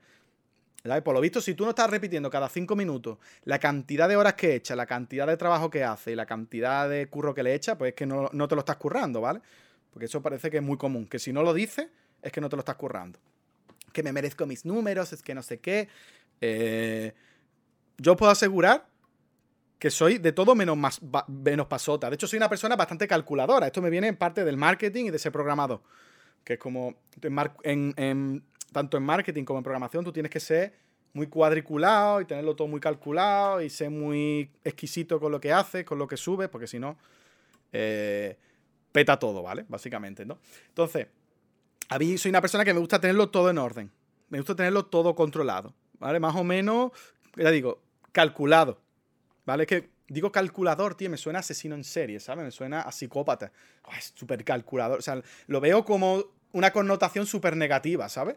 Pero no lo digo en sentido de que voy a matar a toda tu familia, ¿vale? No me refiero a eso. Entonces, yo, por ejemplo, el Patreon, al igual que el vídeo del Patreon que subí a YouTube, yo ese, eh, al igual que, bueno, los tiers, los distintos niveles, las recompensas, em, yo llevaba como un año pensándolo. O sea, yo llevaba un puto año antes pensando eso. Originalmente lo iba a hacer cuando llegara a 100.000 suscriptores. Luego pasé a 200. Lo dije, voy a esperar un poquito más porque quiero que haya un poquito tal, porque quería organizarme más. Y yo llevaba un puto año organizándolo. Para que veáis si soy un tío mm, que le gusta, ya digo, calculador, ¿vale? Y la entrada a Twitch, yo también tenía claro que cuando yo entrara a Twitch, que yo iba a entrar, como digo, al máximo, ¿vale? Al 100%. Que yo cogería y haría stream todos los días e intentaría estar animado y quería dar una imagen porque mucha gente entra a Twitch a ver lo que pasa y no tienen claro cómo van a hacer los directos. Y yo tenía claro cómo, lo, cómo lo iba a hacer, cómo iba a eh, el, la actitud con la que iba a afrontar los directos, que era un poco el estilo que tengo en los vídeos, básicamente, ¿vale? Eh, y el, bueno, y el podcast, tres cuartos de lo mismo. También tenía claro más o menos cómo lo iba a hacer. Estuve pensando días, viendo por dónde iba a tirar. Y al final, pues decidió por el formato que estáis teniendo, básicamente, ¿no? Un formato de videojuego y luego un poco off topic, hablando un poquito más desarrollado sobre un tema en concreto. Entonces, yo siempre tengo una mentalidad de que si intento algo, quiero que. Quiero al menos dar todo lo que pueda. ¿Para qué? Para que si no sale bien, yo pueda decir, ok, no ha salido bien, no pasa nada, pero no ha sido porque yo no me haya forzado, ¿vale? O sea, no ha sido porque yo no lo haya intentado al máximo. Simplemente no ha salido porque no ha salido, pero no ha sido porque yo no me haya estado forzando, ¿vale? Y yo sé que mucha gente realmente lo hace porque tiene miedo al fracaso. Y no, es que de verdad me estoy escuchando y sueno al típico retrasado de Instagram que te quiere vender un curso, ¿vale? De motivación, pero yo quiero decir que yo también he estado ahí, ¿vale? Yo también he estado en ese rollo de el miedo al fracaso, ¿vale? Sé lo que es eso, ¿no? Si no das el 100% de ti con algo y te estrellas, no, no te estrellas, no sale bien, siempre puedes agarrarte a algo, ¿no? Es como que tienes una red de seguridad. Porque resulta, es que resulta aterrador tener que admitir a uno mismo que sencillamente quizás no valgas para esto. Es como que es duro pensarlo. O sea, si tú lo piensas, tener que pararte y decir, vale, quizás no valgo para esto. Quizás no funciona. Es, al menos a mí, porque es algo a la más que tú le inviertes tiempo y ilusión y ganas. Al menos a mí me resulta aterrador pensar en algo en lo que tú estabas muy motivado y tú tenías muchas ganas de hacer, tener que pararte a decir, quizá no valgo para esto. Es jodido, ¿eh?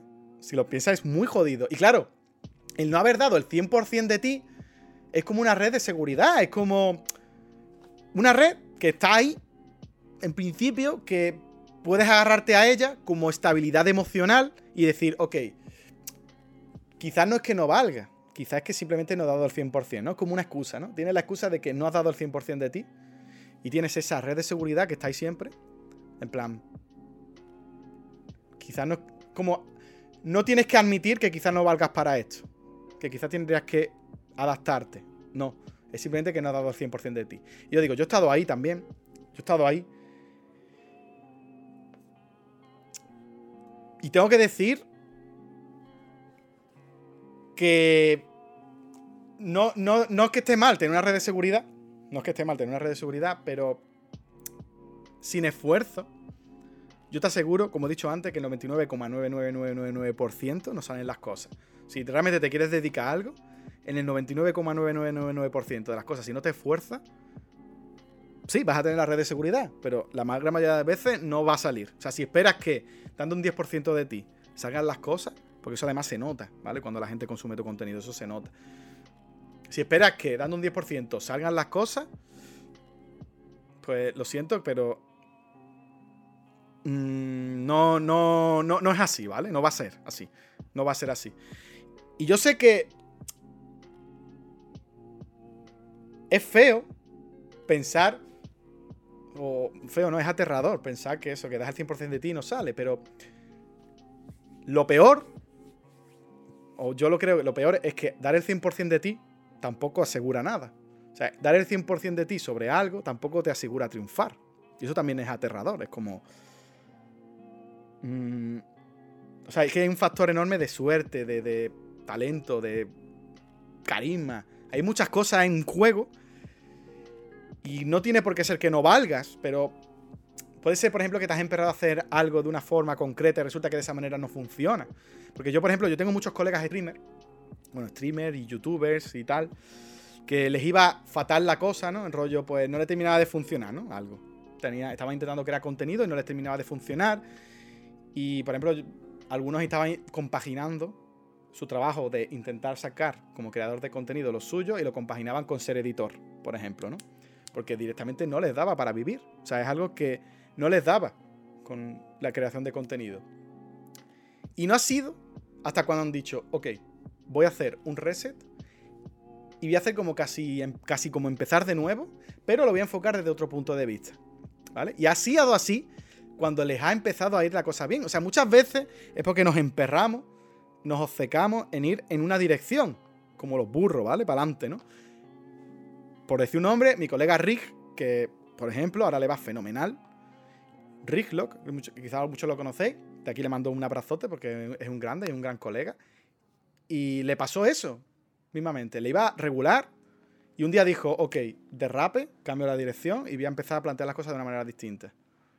Y ha sido como de repente de no poder vivir de esto y tener que compaginarlo con un editor a poder empezar a vivir de esto, porque simplemente lo estaba enfocando y se estaba obcecando de hacerlo de una manera concreta porque él creía que era así y cuando decidió cambiar de rumbo, es como, ok, ha funcionado la cosa de repente. Yo me alegro enormemente por él porque además se lo merece. Lo que quiero deciros con esto es que, aunque fracaséis, no lo toméis como una derrota, ¿vale? Porque tómatelo como que has aprendido algo. Yo sé que suena muy filosófico, que suena como, oh, Bitey, eh, Mr. Wonderful, ¿vale? Pero has aprendido algo. O sea, has aprendido lo que no funciona, ¿ok? ¿Vale? Pero has, has aprendido algo. Prueba ahora otra cosa. Si realmente quieres seguir creando contenido, prueba otra cosa. Hay un sesgo, que yo ya creo que lo mencioné en algún vídeo, que es el sesgo de costo hundido, que es un sesgo que es que cuando invertimos mucho tiempo, mucho esfuerzo en algo, nos cuesta horrores desprendernos de eso hasta un punto de que se vuelve ya irracional el desprendernos de eso. Porque sentimos como que hemos desperdiciado momentos, tiempo, esfuerzo, lo hemos tirado a la basura, ¿no? Como mm, no quieres no quiere desprenderte de algo que te ha costado un considerable esfuerzo y al final te acabas aferrando a, algo hasta ya, mm, hasta que ya estás en la mierda y ya sí que sí tienes que soltarlo porque no da para más, ¿no? Porque yo, por ejemplo, mismamente, yo, he yo hay, hay mucha gente que he visto que tú dices, tío, los ves emperrados en intentar algo y de verdad que es que tiene ganas de decirle, tío, pero ¿no ves que eso que estás intentando no funciona? Coño. O sea, intenta otra cosa. O sea, deja de aferrarte a eso. O sea, hay, veces que hay que dejar las cosas ir. Intenta otra cosa. Será por posibilidades, será por opciones que tiene. que pasa? Solo sabes hacer una cosa. O sea, al final, yo, por ejemplo, cuando empecé con el canal de YouTube, no era esto. Yo he tenido. Yo he vuelto tres veces a YouTube con el mismo canal, tres veces. Y al principio hacía cover, y luego hacía corto, y luego hecho, y luego hecho videojuegos. Que al final, que además como de una cosa completamente a otra, ¿sabes? Como, tío, al final, muchas veces es una cuestión de, de, perspectiva también. Y de saber cuándo tienes que parar. Y si realmente quieres seguir creando contenido, pues decir, ok, voy a intentarlo por otro lado. Esto además en marketing es algo que lo aprende a las malas, pero lo aprendes porque tú en marketing vas a fallar campañas de marketing, 100%, sí o sí. O sea, vas a fallar. Esto es, así, no puedes acertar todas, ¿vale? No vas a acertar, yo qué sé, no vas a acertar en el target, no vas a acertar en, el enfoque que has tenido, lo que sea, ¿no? Pero es parte del marketing, es como que algo que viene implícito estudiar por qué no ha funcionado algo para tratar de, de aprender de ese error. Es algo que es parte del marketing. Como el, fallar una campaña no tiene por qué ser un fracaso, sino que simplemente puede ser una forma de. es un aprendizaje para saber que por ahí no puedes tirar más. Porque cada, público, cada, cada marca es un público distinto y tú tienes al final que aprender y tiene un periodo de aprendizaje. Para que la siguiente campaña, esta vez sí, puedas acertar, básicamente, ¿no? Entonces, de verdad, fallar, equivocarse, no es el fin del mundo, ¿vale? No es el fin del mundo, es parte del aprendizaje. Hay que, hay que meterse la hostia para aprender. Hay que meterse la puta hostia para aprender y poder aprender de esos errores. Si no te metes la hostia, no aprendes. Esto es así, ¿vale? Pero bueno, dicho esto, ¿vale? Eh, voy a empezar a hablar de ejemplos míos personales, porque esto es algo que me pidieron los, los mecenas, ¿vale? De lo que yo gestiono, cómo gestiono y cómo lo hago desde un punto de vista ya de marketing y veis un poco paso por paso y a ver si esto sirve a alguien. Y si no, pues bueno, pues es un poco es curioso, ¿no? Sabe cómo funciona, ¿no? Empezando, por ejemplo, por las redes sociales. Cuando digo redes sociales me refiero, pues en mi caso, Twitter, ¿vale? Mira, lo primero que tenéis que tener en cuenta es que vosotros sois una marca, ¿vale? O sea, Byte Byte es una marca. Mi marca, mi marca personal, pero es una marca. Y tenéis que tratarla como tal. Entonces, no hace falta que sea un nick, quiero decir, porque puede sonar, no, es que tienes que tener un nick. O sea, si tú te si tu, si tu marca es tu nombre, porque tú te has decidido que tu canal de YouTube, tu canal de stream, tu cuenta de Twitter sea tu nombre, da igual, sigue siendo una marca. ¿Vale? Sigue siendo una marca. O sea, Juste, el barra baja, Juste, otro grande, ¿vale? Pues Juste es una marca también. Ha convertido su nombre, su identidad en una marca, pero es una marca y hay que tratarla como tal, ¿vale? Esto es, tenéis que tener claro cómo vais a gestionarla, ¿vale?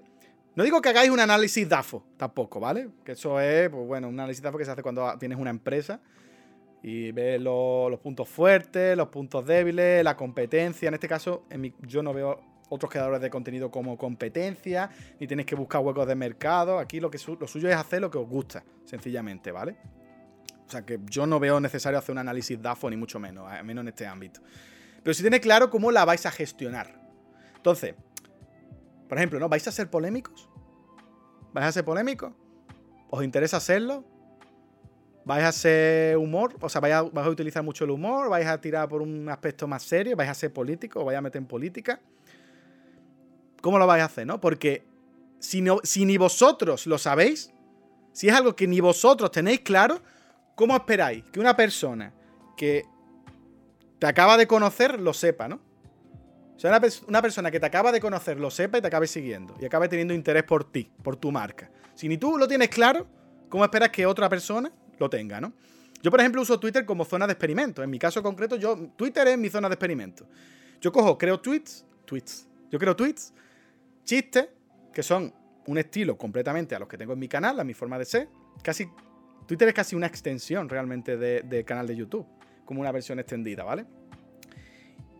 Y yo lo uso como un banco de experimentos. Yo los chistes que funcionan, las bromas que veo que funcionan en Twitter, luego las guardo y ya no, no significa que en el siguiente vídeo, pero con el tiempo las utilizo en el canal. Como una forma que tengo de ver de una manera directa, más o menos así clara, qué chistes y qué bromas me funcionan para luego yo utilizarlos en el canal. Es como eso digo, un experimento, ¿no? Para ver realmente el interés, porque tú al final un chiste que funcione o no funcione, no lo sabes hasta que no lo haces. Entonces, claro, es una forma que tengo yo de experimento. Que es cierto que hay bromas, hay chistes que solo funcionan escritos en Twitter y luego pues en, en, YouTube no funcionan. Es cierto también, ¿no? Pero yo al menos me planteo la red social así. O sea, yo me planteo Twitter como eso, como un banco de experimentos y como una forma de hacer pruebas. Y como eso, una extensión del canal, básicamente. O sea, si te gusta mi canal, no te va, es imposible que no te guste mi cuenta de Twitter porque hago el mismo estilo de coña, el mismo estilo, las mismas bromas, un rollo muy parecido. De hecho, literalmente utilizo chistes de Twitter si funcionan luego en, en el canal de YouTube, ¿vale? Y tenéis que centraros en eso, ¿vale? Tenéis que centraros en que. Yo estoy hablando de Twitter, pero esto también supongo que se puede aplicar a Instagram, a TikTok, etc. Un tío, una persona que acaba de entrar en tu perfil, tiene que saber de un vistazo rápido exactamente qué cojones hace y el tono que tú tienes. Y si no lo haces, y si no funciona, es que lo estás haciendo mal. Esto es así. Lo mismo con tu canal de YouTube. Yo, en mi canal, yo oculté todos los vídeos que tenía anteriormente, no porque me diera vergüenza, sino porque yo quería que cualquier persona que entrara a mi canal tuviera claro de qué coño va el canal ahora. Entonces, si tú entras a un canal de YouTube y tiene un corto de terror, un stop motion musical, un no sé qué, pues al final como. Y luego críticas de videojuegos, como tú qué coño haces, ¿no? Como no entiendo qué coño hace en tu canal. Entonces yo tuve claro que, en plan, voy a ocultar todo. Dejé únicamente el de Pokémon con más violencia, porque el vídeo ese, porque es un rollo así, estilo del canal, es de humor también. Y creo que no desentona. Era el único así que no desentonaba. Y el resto los quité. Porque es importante que una persona, con un primer vistazo, sepa de qué coño vas, de qué coño va tu contenido, ¿no? Que por ejemplo, ¿no? Una cosa en Twitter muy común, que esto lo he visto yo muchísimo, es que el tweet fijado que tiene la gente en su perfil.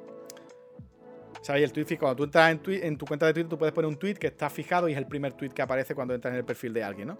Pues yo veo que mucha gente en su perfil de Twitter. Esto es una opinión mía personal, ¿vale?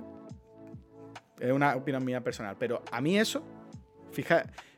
El, el primer tweet fijado, para mí es muy importante que siga lo, lo mismo que os estoy diciendo que sirva para complementar y entender exactamente de qué coño va tu contenido, exactamente qué es lo que hace. Y yo veo que hay mucha gente que en el tweet fijado pone sus redes sociales. Pone, sígueme, estoy en Twitch, en YouTube, en Instagram y en TikTok. Y un enlace. A mí, esto me parece una gilipolle, me parece una mierda, sinceramente, porque el que te sigue, o bien es porque ya te conoce y por tanto no necesita saber cuáles son tus otras redes sociales, lo vas a ver, y el que no te conoce, no te va a seguir en el resto de redes sociales porque literalmente no te conoce. O sea, no te conoce, por lo tanto, no te va a seguir en el resto de redes sociales. ¿Vale? O sea, no, te, no, va, no van a ver eso y van a decir, vale, lo voy a seguir. No te conoce, coño. Y el que te conoce sabe que estás en, en otras redes sociales. Entonces, no merece la pena, en mi opinión, poner eso. Lo suyo es poner algo que sepa de qué rollo va. Yo, por ejemplo, tengo el vídeo de Stardew Valley puesto como tweet fijado en Twitter, ¿vale? No es casualidad. No es porque sea un vago. No es porque sea un dejado y no ponga mi último vídeo. Es porque ese vídeo, el de Stardew Valley, es uno de mis vídeos favoritos del canal. Por no decir mi favorito, ¿vale? Y yo quiero que la gente nueva que llegue a mi canal me reconozca por eso. Que sepa el rollo que tengo, el rollo que tiene mi perfil al ver eso. No es que sea, ya digo, un pasota y diga, tío, es que tengo un vídeo antiguo y puesto. No, es que quiero que vean ese vídeo porque creo que es un buen vídeo que representa lo que es mi canal, es de mis vídeos favoritos. Y quiero que la gente entre por ahí. Entonces, lo que tenéis que tener claro, si ya digo, vais a haceros, si queréis tener redes sociales para vuestra marca, lo que tenéis que tener claro es eso. Es importante que de un primer vistazo la gente sepa el rollo en el que va. Si haces noticias serias de videojuegos, que sepan que haces noticias serias de videojuegos. Si haces streams de humor y te dedicas sobre todo a Twitch, pues hacer Twitch de humor y dedicarte a Twitch. O sea, tenéis claro lo que tenéis puesto ahí, que sea algo muy revelador sobre ti, ¿vale? Luego, otra cosa que os voy a decir. Las marcas, las empresas, no son vuestras amigas, ¿vale? Esto lo tengo que repetir muchas veces. Las empresas que os contactan, ninguna, son vuestras amigas, ¿vale? Yo veo a muchos creadores de contenido, pequeñitos sobre todo, eh, de los cuales las marcas se aprovechan mucho, ¿vale? Se aprovechan a saco de ellos, ¿vale? Había un concepto en marketing, yo que tampoco he estudiado mucho el tema de community manager, he leído cosas, he estudiado un poquito por encima de algunos cursos, pero si hay algún CM que, lo aclare, pero bueno, en marketing hay un concepto. Tú normalmente cuando tú eres community manager, uno de tus objetivos es buscar influencers, creadores de contenido, y vas haciendo un Excel, ¿vale? Y esos creadores de contenido como posibles contactos para hacer cosas con la marca, ¿vale? Hay, em, hay un concepto que es que no recuerdo cómo se llama, que es para definir a esos creadores de contenido que son más chiquitos y están dispuestos a hacerte publicidad por cuatro perras. Básicamente, ¿vale? Por cuatro perras, por cuatro mierdas. Y la palabra era casi como decir panoli, ¿vale? No, no, no era panoli, era como un concepto más bonito, pero era como decir creadores de contenido panolis. Y tú tenías ahí tus creadores de contenido panolis, que son creadores de contenido que quizá eran muy buenazos o lo que sea, pero son como un poco panoli y aceptan hacerte publicidad por cuatro perras, por yo qué sé, un juego, por una clave de un juego, por un juego físico, por una edición coleccionista de un juego, ¿no? O unos cascos, o yo qué sé, por cualquier mierda, realmente, ¿no? tú dices, va a ver, tú tienes que pensar cuánto cuesta un, cuánto cuesta un tweet, un, un tweet patrocinado tuyo, cuánto cuesta. ¿Vale? Tú te tienes que parar y decir, ¿cuánto cuesta un tweet patrocinado tuyo? ¿Sabes? Yo sé que es algo que muchas veces no nos, planteamos, pero tú te lo tienes que plantear. ¿Cuánto, cuánto, te, cuánto debería, cuánto aceptarías tú por un tweet patrocinado? Cuando tú tengas esa cifra y te digan, oye, ¿quieres este juego indie? edición coleccionista. Ok, ese juego indie vale 30 euros, ¿vale? Un tweet patrocinado de un juego indie que vale 30 euros, tú estás mal vendiendo tu marca.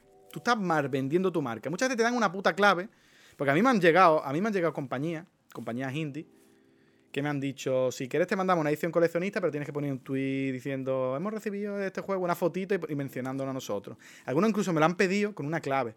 O sea, si quieres una clave de un juego, tienes que poner un tweet, decir, gracias a no sé quién por haber recibido la clave, gracias a tal. Y es como, pero vamos a ver. Que tu puto juego vale 60 euros de mierda, ¿qué te crees? ¿Que mi tweet patrocinado vale 60 euros? ¿Payaso? Obviamente no. Entonces tú, lo que estás haciendo con eso, cuando tú aceptas eso, lo que estás haciendo es devaluar tu marca. Te estás cargando tu marca, la estás devaluando, porque vosotros imaginaos, hay también otro concepto, hay una, hay una tabla, ¿vale? Os estoy develando los secretos de, de, de tema de community manager y marca y tal, pero bueno. Vosotros imaginaos que tenéis una tabla, ¿vale? Cuando tú creas contenido en Twitter, un chiste, una broma, o hablas de algo interesante, de un dato curioso, lo que sea, eso genera interacciones, ¿vale? La tasa de interacción, el, engagement, ¿vale? Se conoce, que es la tasa de interacción, las interacciones que tiene.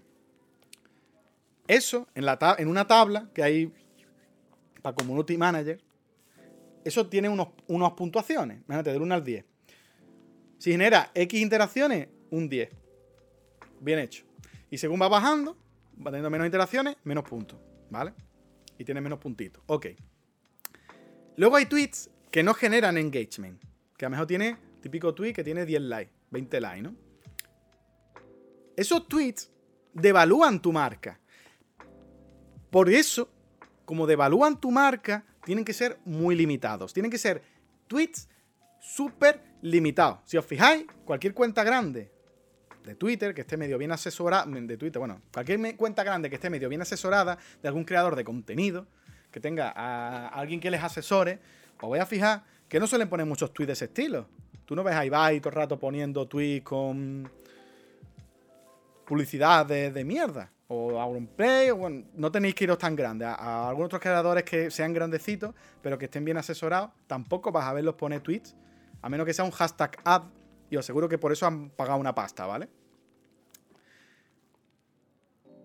Eso, esos tweets que no generan interacciones, que también se incluyen cuando tú patrocinas tu propio contenido. Pues yo, por ejemplo, cuando digo abro directo en Twitch ese contenido, ese, ese tweet suele tener pocas, muchas menos interacciones que un tweet mío haciendo un chiste o haciendo una broma. Eso también se incluye ahí, ¿vale? Esos tweets tienen en la tablita, le pones poca puntuación, le pones un 2, por ejemplo, ¿no? Ha tenido un menos engagement. Esos tienen que ser muy medidos, tienen que ser muy, muy limitados, muy, muy medidos. Porque primero, cada vez que haces eso, tu marca vale menos. La gente se cansa de que seas un tablón de anuncios, ¿vale? La gente acaba hasta la polla y literalmente te deja de seguir si todo el rato pones tweets de ese estilo. Y tercero, eh, las propias redes sociales te penalizan. O sea, si, como, si vosotros no lo sabéis, pero si tú pones muchos tweets y la gente, yo por ejemplo, ¿no? Yo tengo, yo sigo a mil personas y no le doy like a ningún tweet de fulanito, Twitter deja de mostrarme tweets de fulanito, básicamente. O sea, Twitter deja de mostrarme tweets de fulanito. En cambio, si yo pongo muchos tweets que tienen muchas interacciones y mucha gente le da like, a todos los que me dan like le van a mostrar siempre mi contenido, pero aparte va a mostrar mi tweet fuera de, mis creadores. Cuando te sale, quizá te interese, o relacionado con videojuegos, relacionado con no sé qué, es porque los tweets que tienen mucho engagement luego los va ampliando fuera de tu círculo. Esto pasa en todas las redes sociales. Esto pasa en Facebook, esto pasa en Instagram, esto pasa en YouTube, esto pasa en Twitch. Esto pasa en todos lados, ¿vale? Así es como funciona, ¿vale? Así es como funcionan todas las redes sociales. Es la forma que tienen de funcionar. Yo si queréis, siempre digo que si queréis mirar un ejemplo que es muy bestia, porque a mí, personalmente es como, bueno, pero si lo queréis mirar un ejemplo muy bestia, podéis mirar el, el Twitter de KFC. No sé si muchos lo seguís, pero KFC España. KFC España, el 99% de los tweets que pone es shitpost, básicamente. Tweets de broma de KFC que tienen un montón de interacciones. Y muy de vez en cuando ponen ofertas. Muy de vez en cuando ponen ofertas suyas. De ahora un pollo de 3x2, no sé qué, no sé cuánto, que tienen muchas menos interacciones, obviamente. Precisamente por eso, porque es importante que los tweets que son muy. Eh, que, que, tienen poco engagement sean los más limitados, ¿vale? Sean los que menos interacciones tienen. O sea, los que menos interacciones. Los que menos interacciones tienen sean muy limitados, que hagan muy poquito. Si ahora KFC, aunque hiciera mucho cheat post, estuviera todo el rato poniendo, mira la oferta de 3x2 en pollo, y la estuvieran poniendo cada día 5 veces, como hacen muchas otras marcas que no tienen ni puta idea de gestionar redes sociales, y tanto rato poniéndolo, llega un punto que tú acabas hasta la polla, dejas de darle like, dejan de mostrártelo y poco a poco se va muriendo la cuenta. O directamente dejas de seguirla porque acabas hasta la polla. Por eso, esto ahora, aplícatelo a tu marca personal. También aplícatelo a tu marca. Si tú estás todo el rato anunciando cosas, tú estás todo el rato anunciando una tercera marca, estás devaluando, tu marca. Y al final la gente acaba hasta la punta de la polla de ti. Acaba hasta la punta de la polla de ti. Y la propia Twitter al final poco a poco te, te mata. Te va matando, ¿vale? Y también quiero aclarar, y esto es importante, ¿vale? Que las marcas. Esto cuesta. De, esto sentado. Las marcas no son tus amigas, ¿vale? Ninguna empresa es tus amigas ese community manager, ese relaciones públicas que es súper simpático contigo, que es como, Dios, este tío es la mejor persona del mundo, le das absolutamente igual. Le sudas la punta de la polla, no es tu amigo. No eres su amigo. Le sudas la polla. Su trabajo es literalmente ser simpático. O sea, su trabajo, el trabajo de un community manager, de, de, un relaciones públicas, es ser simpático. Que es que no es que tenga mérito, que no es en plan, joder, es que esta compañía Mumar es muy, muy cercana, es muy simpática. Es que es su puto trabajo. O sea, literalmente su trabajo es ser simpático. ¿Vale? Es que es su trabajo. Que no es algo que haya que descatar, es que destacar, es que es su trabajo, ¿vale? Entonces, teniendo en cuenta esto, no los trates como tu amigo, porque no son tu amigo. ¿Vale? No son tu colega, tu coleguita, al que le puedes hacer un favor y al que le vas a hacer un retiro. Porque a mí, a mí me han venido marcas, por la puta cara, digo, yo que me han venido marcas de empresa que me dicen, oye, si te interesa, a ti que te va esto, que te va a ti el tema de videojuegos, que te va el tema de tal, si te mola, dale retweet a este tweet. Y me manda eso. Yo digo, pero. Pero que, que, no, que no eres mi colega, que, que, que, mierda es esto, ¿no? Y esto es algo que. Es que es, común, ¿vale? Que te vienen muchas compañías, oye, dame un retweet aquí, porfa, anda, que esto te le va a molar a tus seguidores, no sé qué, como de coleguita. es como, cálmate, tú no eres mi coleguita, tú eres una marca. Y si tú quieres que le dé retweet, me pagas. Porque yo de micrófono no como. O sea, a mí de micrófono regalado no como. De ratones regalados no como. Yo de auriculares tampoco como. Entonces, mm, vamos a centrarnos un poco en eso. Eh, el tema es que... Mm, porque mucha gente... A ver, yo por ejemplo, yo no suelo aceptar productos cuando quieren patrocinarme. No lo suelo aceptar. Tú me quieres patrocinar, dame dinero, porque yo no como de micrófono. Yo no como de ratones, ¿vale? Si yo quiero un ratón, si da la puta casualidad de que justo estoy buscando un ratón, de que justo estoy buscando un auricular, de que justo estoy buscando un micrófono, es entonces cuando y se, alinean los astros y justo me contacta una compañía, me dice, oye, ¿tú quieres tal? Si se alinean los astros y justo lo necesito, porque entonces quizás sí lo acepte. Pues eso no se ha dado nunca, porque ya tiene que ser casualidad que justo necesito un ratón y me venga una empresa y me diga, oye, que te damos un ratón si quieres. Se tienen que dar los astros, se tienen que alinear los astros. De normal, yo no lo acepto. Si yo quiero un ratón, voy y me compro un puto ratón. Porque un tweet patrocinado mío no vale 60 euros que vale un ratón.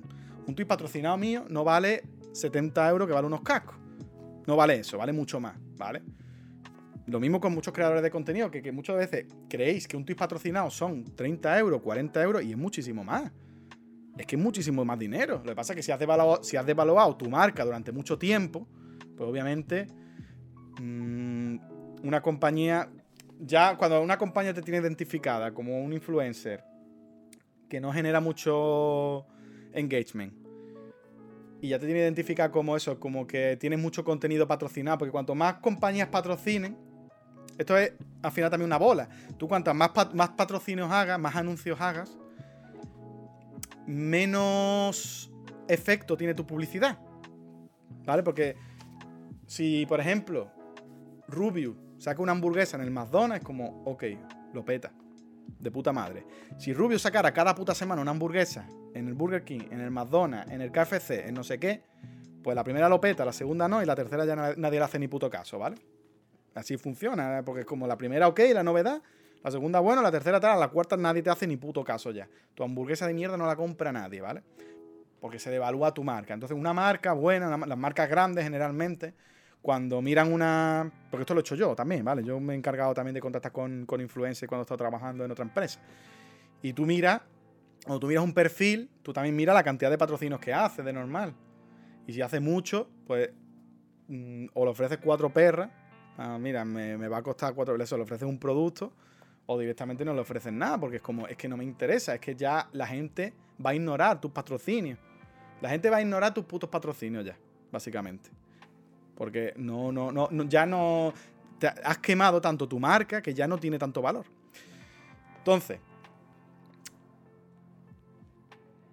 los algoritmos también funcionan así. Cuanto menos like, como os he dicho antes, el algoritmo menos recomienda tu contenido. Entonces, si vais a dedicaros a esto, mmm, tenerlo en cuenta, ¿vale? Porque yo es algo que es algo que no te enseñan, además, que eso yo lo he aprendido porque, porque tengo mi parte de marketing, si no, pues yo eso no lo hubiera aprendido.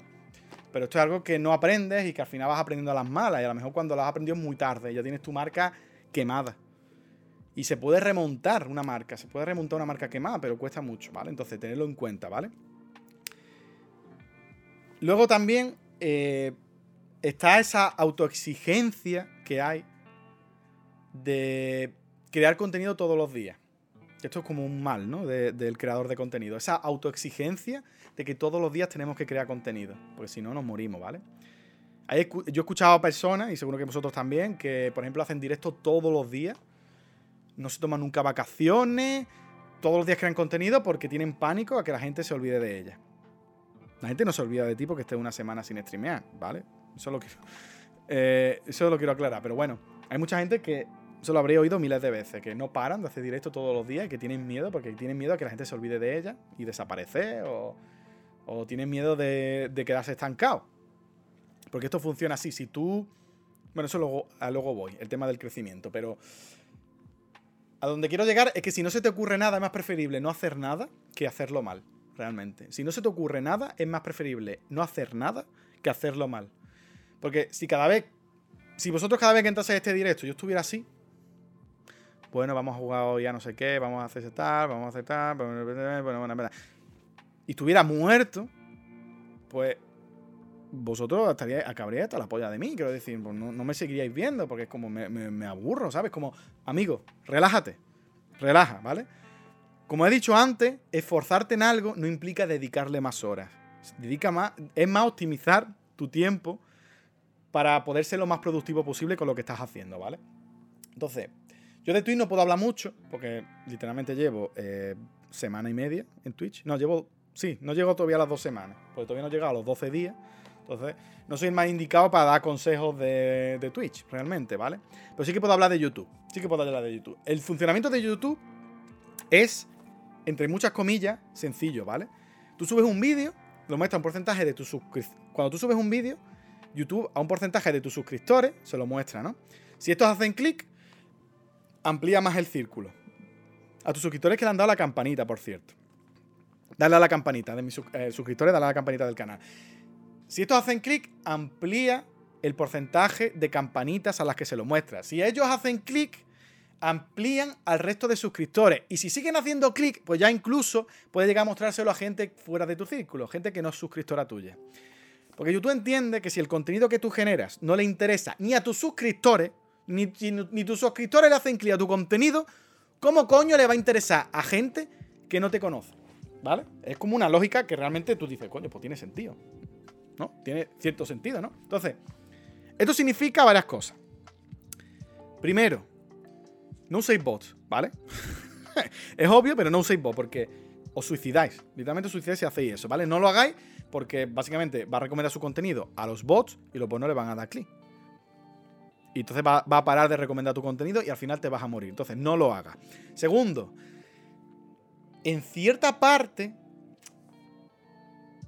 tienes que tener en cuenta, más o menos desde el inicio, el, el contenido que vas a mostrar a tus suscriptores. Es que, es que quiero decir, si yo ahora cojo, me meto en YouTube y yo cojo en YouTube y empiezo a subir recetas de cocina, ¿sabéis lo que va a pasar? ¿No? Que mi canal muere, se va a la mierda, ¿vale? Se va a ir a la puta.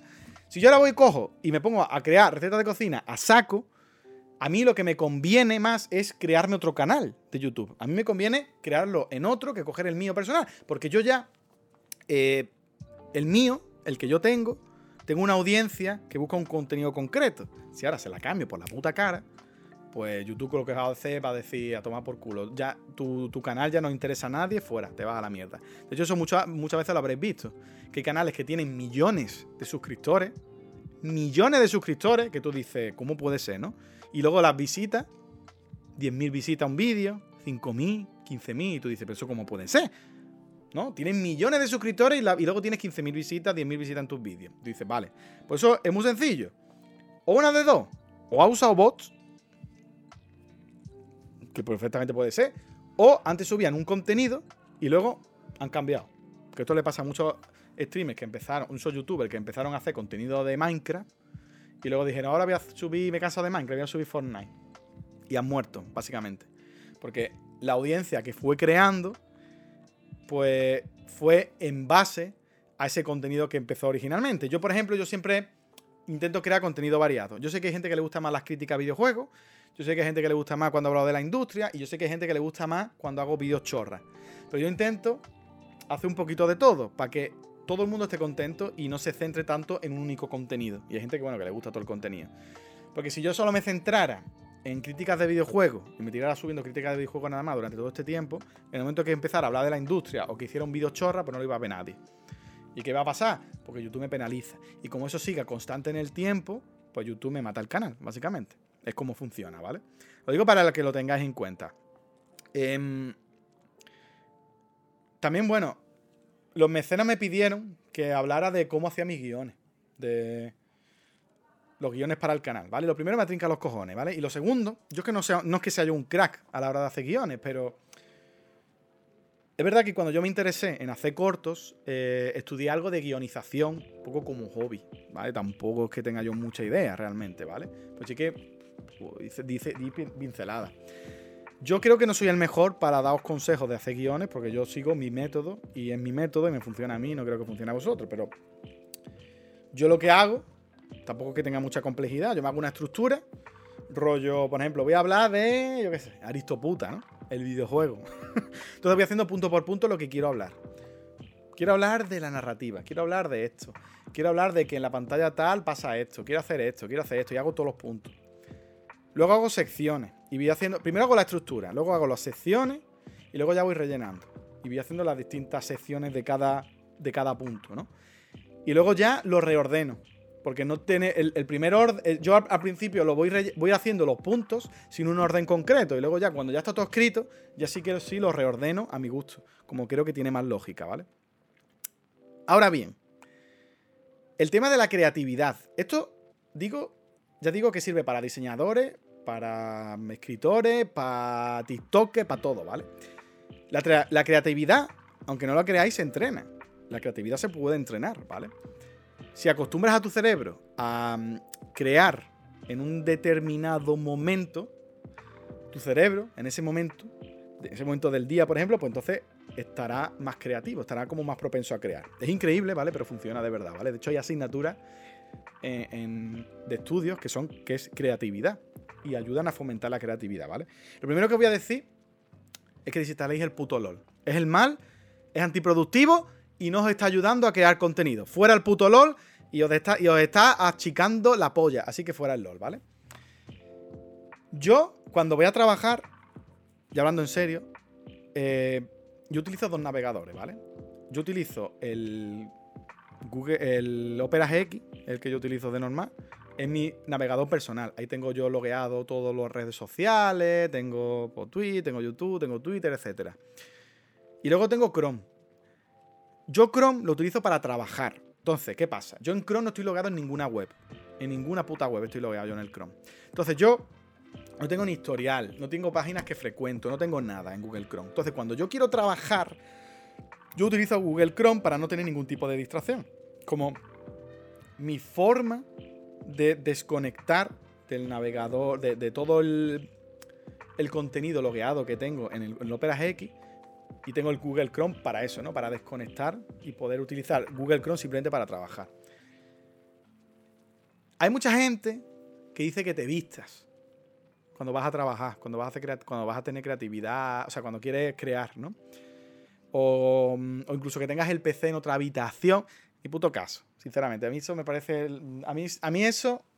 A mí me parecen life hacks Mr. Wonderful. A mí personalmente no me ha ayudado, ¿vale? Yo de hecho ando todo el día en pelota. Yo me he visto para hacer directo. Yo ando todo el puto día en pelota. Con mis huevos colganderos. ¡Boh! Al ritmo latino. O sea que no. Y creo contenido. O sea que no, no lo de vestirse, eso a mí no. Y no todos podemos permitirnos tener una habitación exclusivamente para trabajar. De hecho, yo me atreveré a decir que el 99% de los que estáis en el chat no podéis permitiros tener una habitación exclusiva para trabajar y otra para el ocio. Como eso no es viable, ¿vale? Pero, pero, esto sí.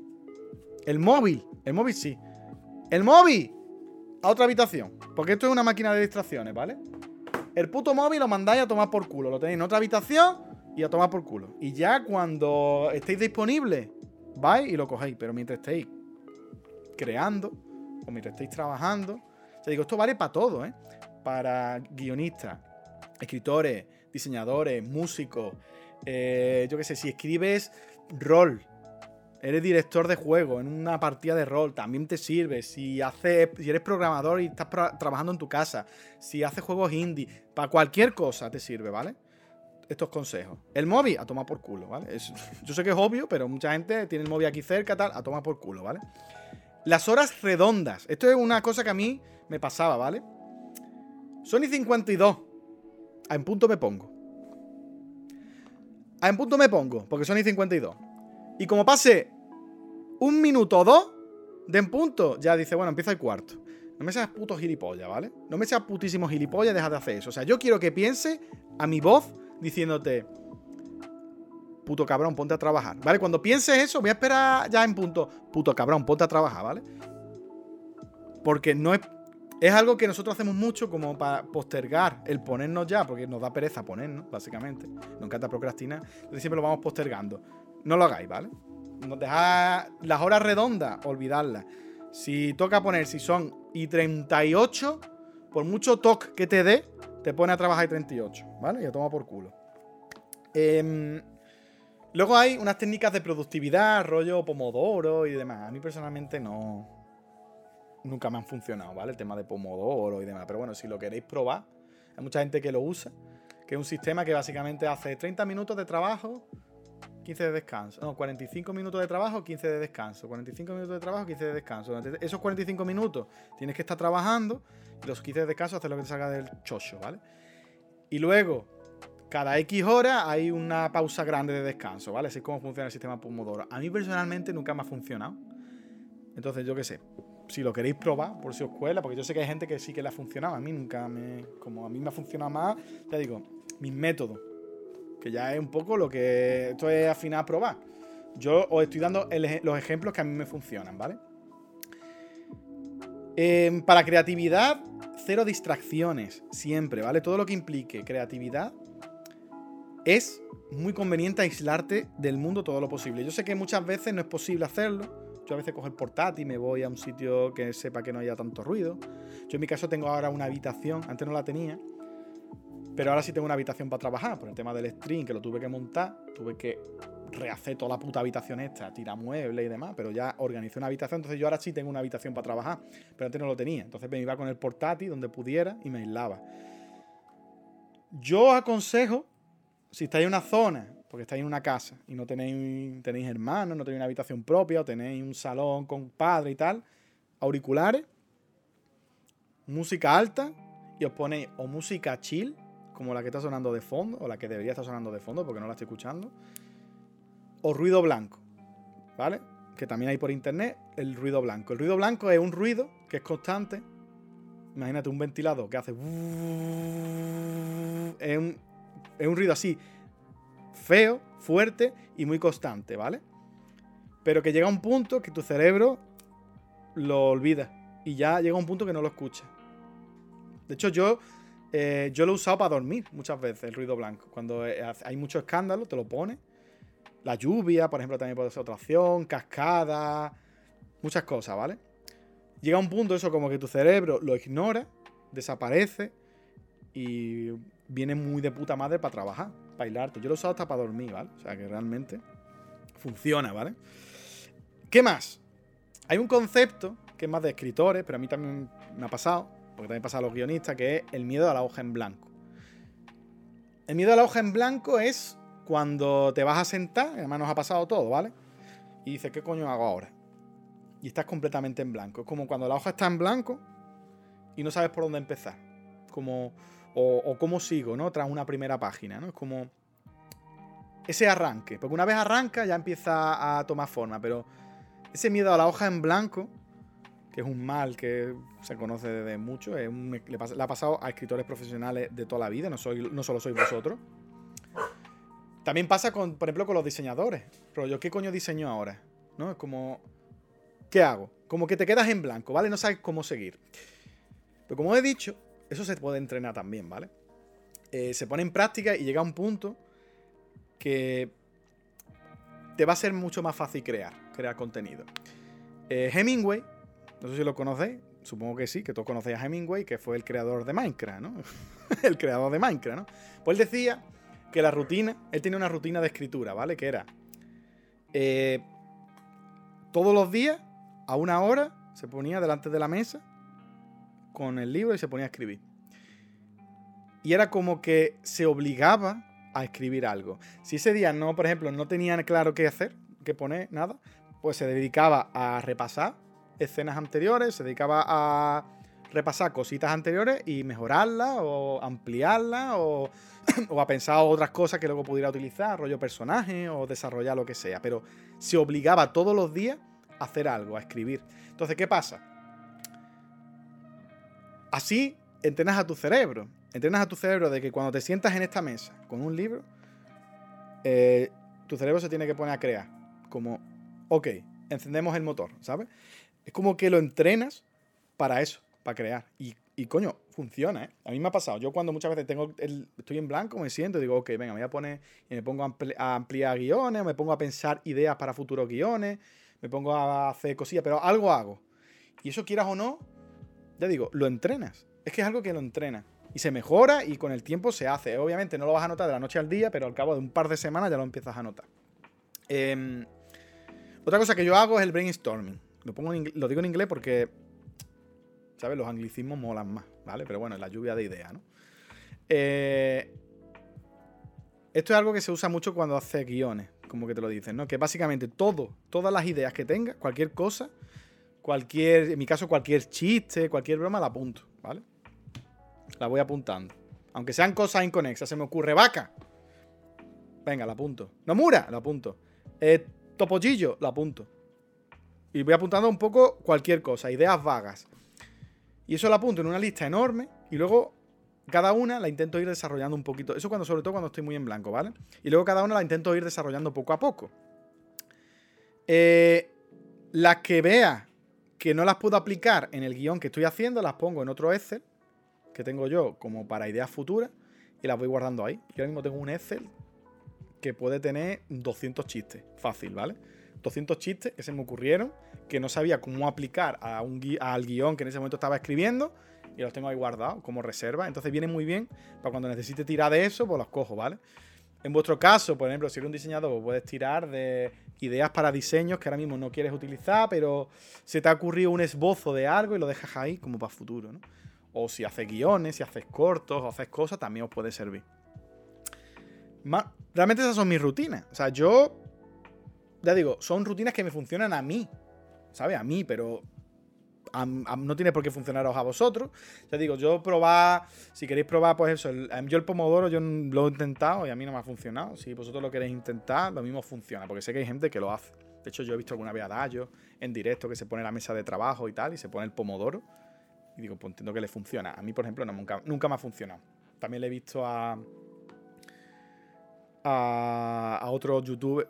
Es algo que lo, veo mucho por las mañanas, a primera hora, que ves a muchos creadores de contenido que están mesa de trabajo, ¿no? Y, usan el pomodoro. De hecho, Jaime Altozano, lo mismo es algo de familia, ¿no? Porque también, si lo hace Dayo, pues mira, el primo de Dayo, Jaime Altozano también lo vi, ¿no? Que lo vi en una mesa de trabajo y también tenía el pomodoro como, lo mismo le funciona a la familia, lo mismo es algo, yo qué sé, se lleva en los genes, ¿sabes? Pero bueno, la cosa es que podéis probarlo. Si os funciona, pues de puta madre. Pues yo digo, yo, estas son las cosas que a mí me funcionan a mí. Y a mí siempre me han funcionado. Y es la forma que yo he tenido más óptima de crear contenido. Em, ya para acabar, mm, básicamente, que no sé si me he dejado algo más.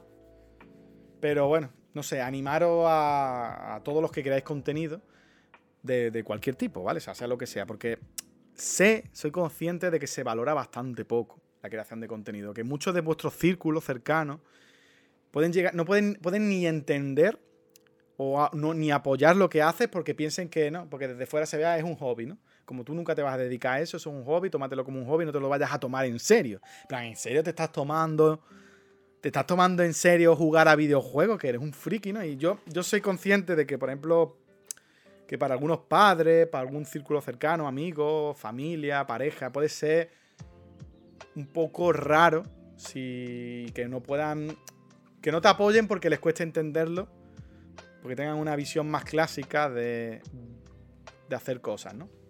Pero yo personalmente admiro mucho a toda la gente que se esfuerza por crear algo. Admiro mucho a todas las personas que intentan crear cosas. Es como si son textos, eh, vídeos, yo qué sé, diseños, mm, programadores que hacen juegos, lo que sea, ¿vale? O sea, en cierto modo, que me veo un poco reflejados en ellos, ¿sabes? En, todos esos creadores. Porque yo siempre he dicho y he mantenido que el éxito de la vida, al menos para mí, ¿vale? Tener éxito en algo no es tener más ceros en el banco, como mucha gente cree. A mí, tener más ceros en el banco me suda la polla. Yo con tener suficiente dinero como para no preocuparme del dinero, soy feliz, ¿vale?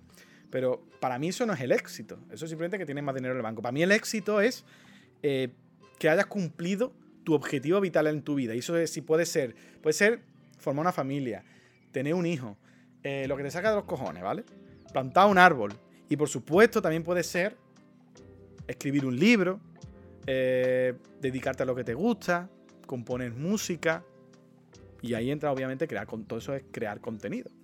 Entonces, para mí eso es tener éxito en la vida, porque al final es triunfar en algo con lo que tú querías. al final el triunfo es algo como es tan relativo, es algo tan personal de cada uno, que yo al final es como, vale, si tú has logrado, si tu objetivo era escribir un libro y lo has logrado, para mí tú eres un triunfador, has triunfado en la vida. Entonces, me gustaría cerrar con ese mensaje porque, a ver, puedes tropezar, y de hecho es algo normal, es algo natural en la vida, tropezar.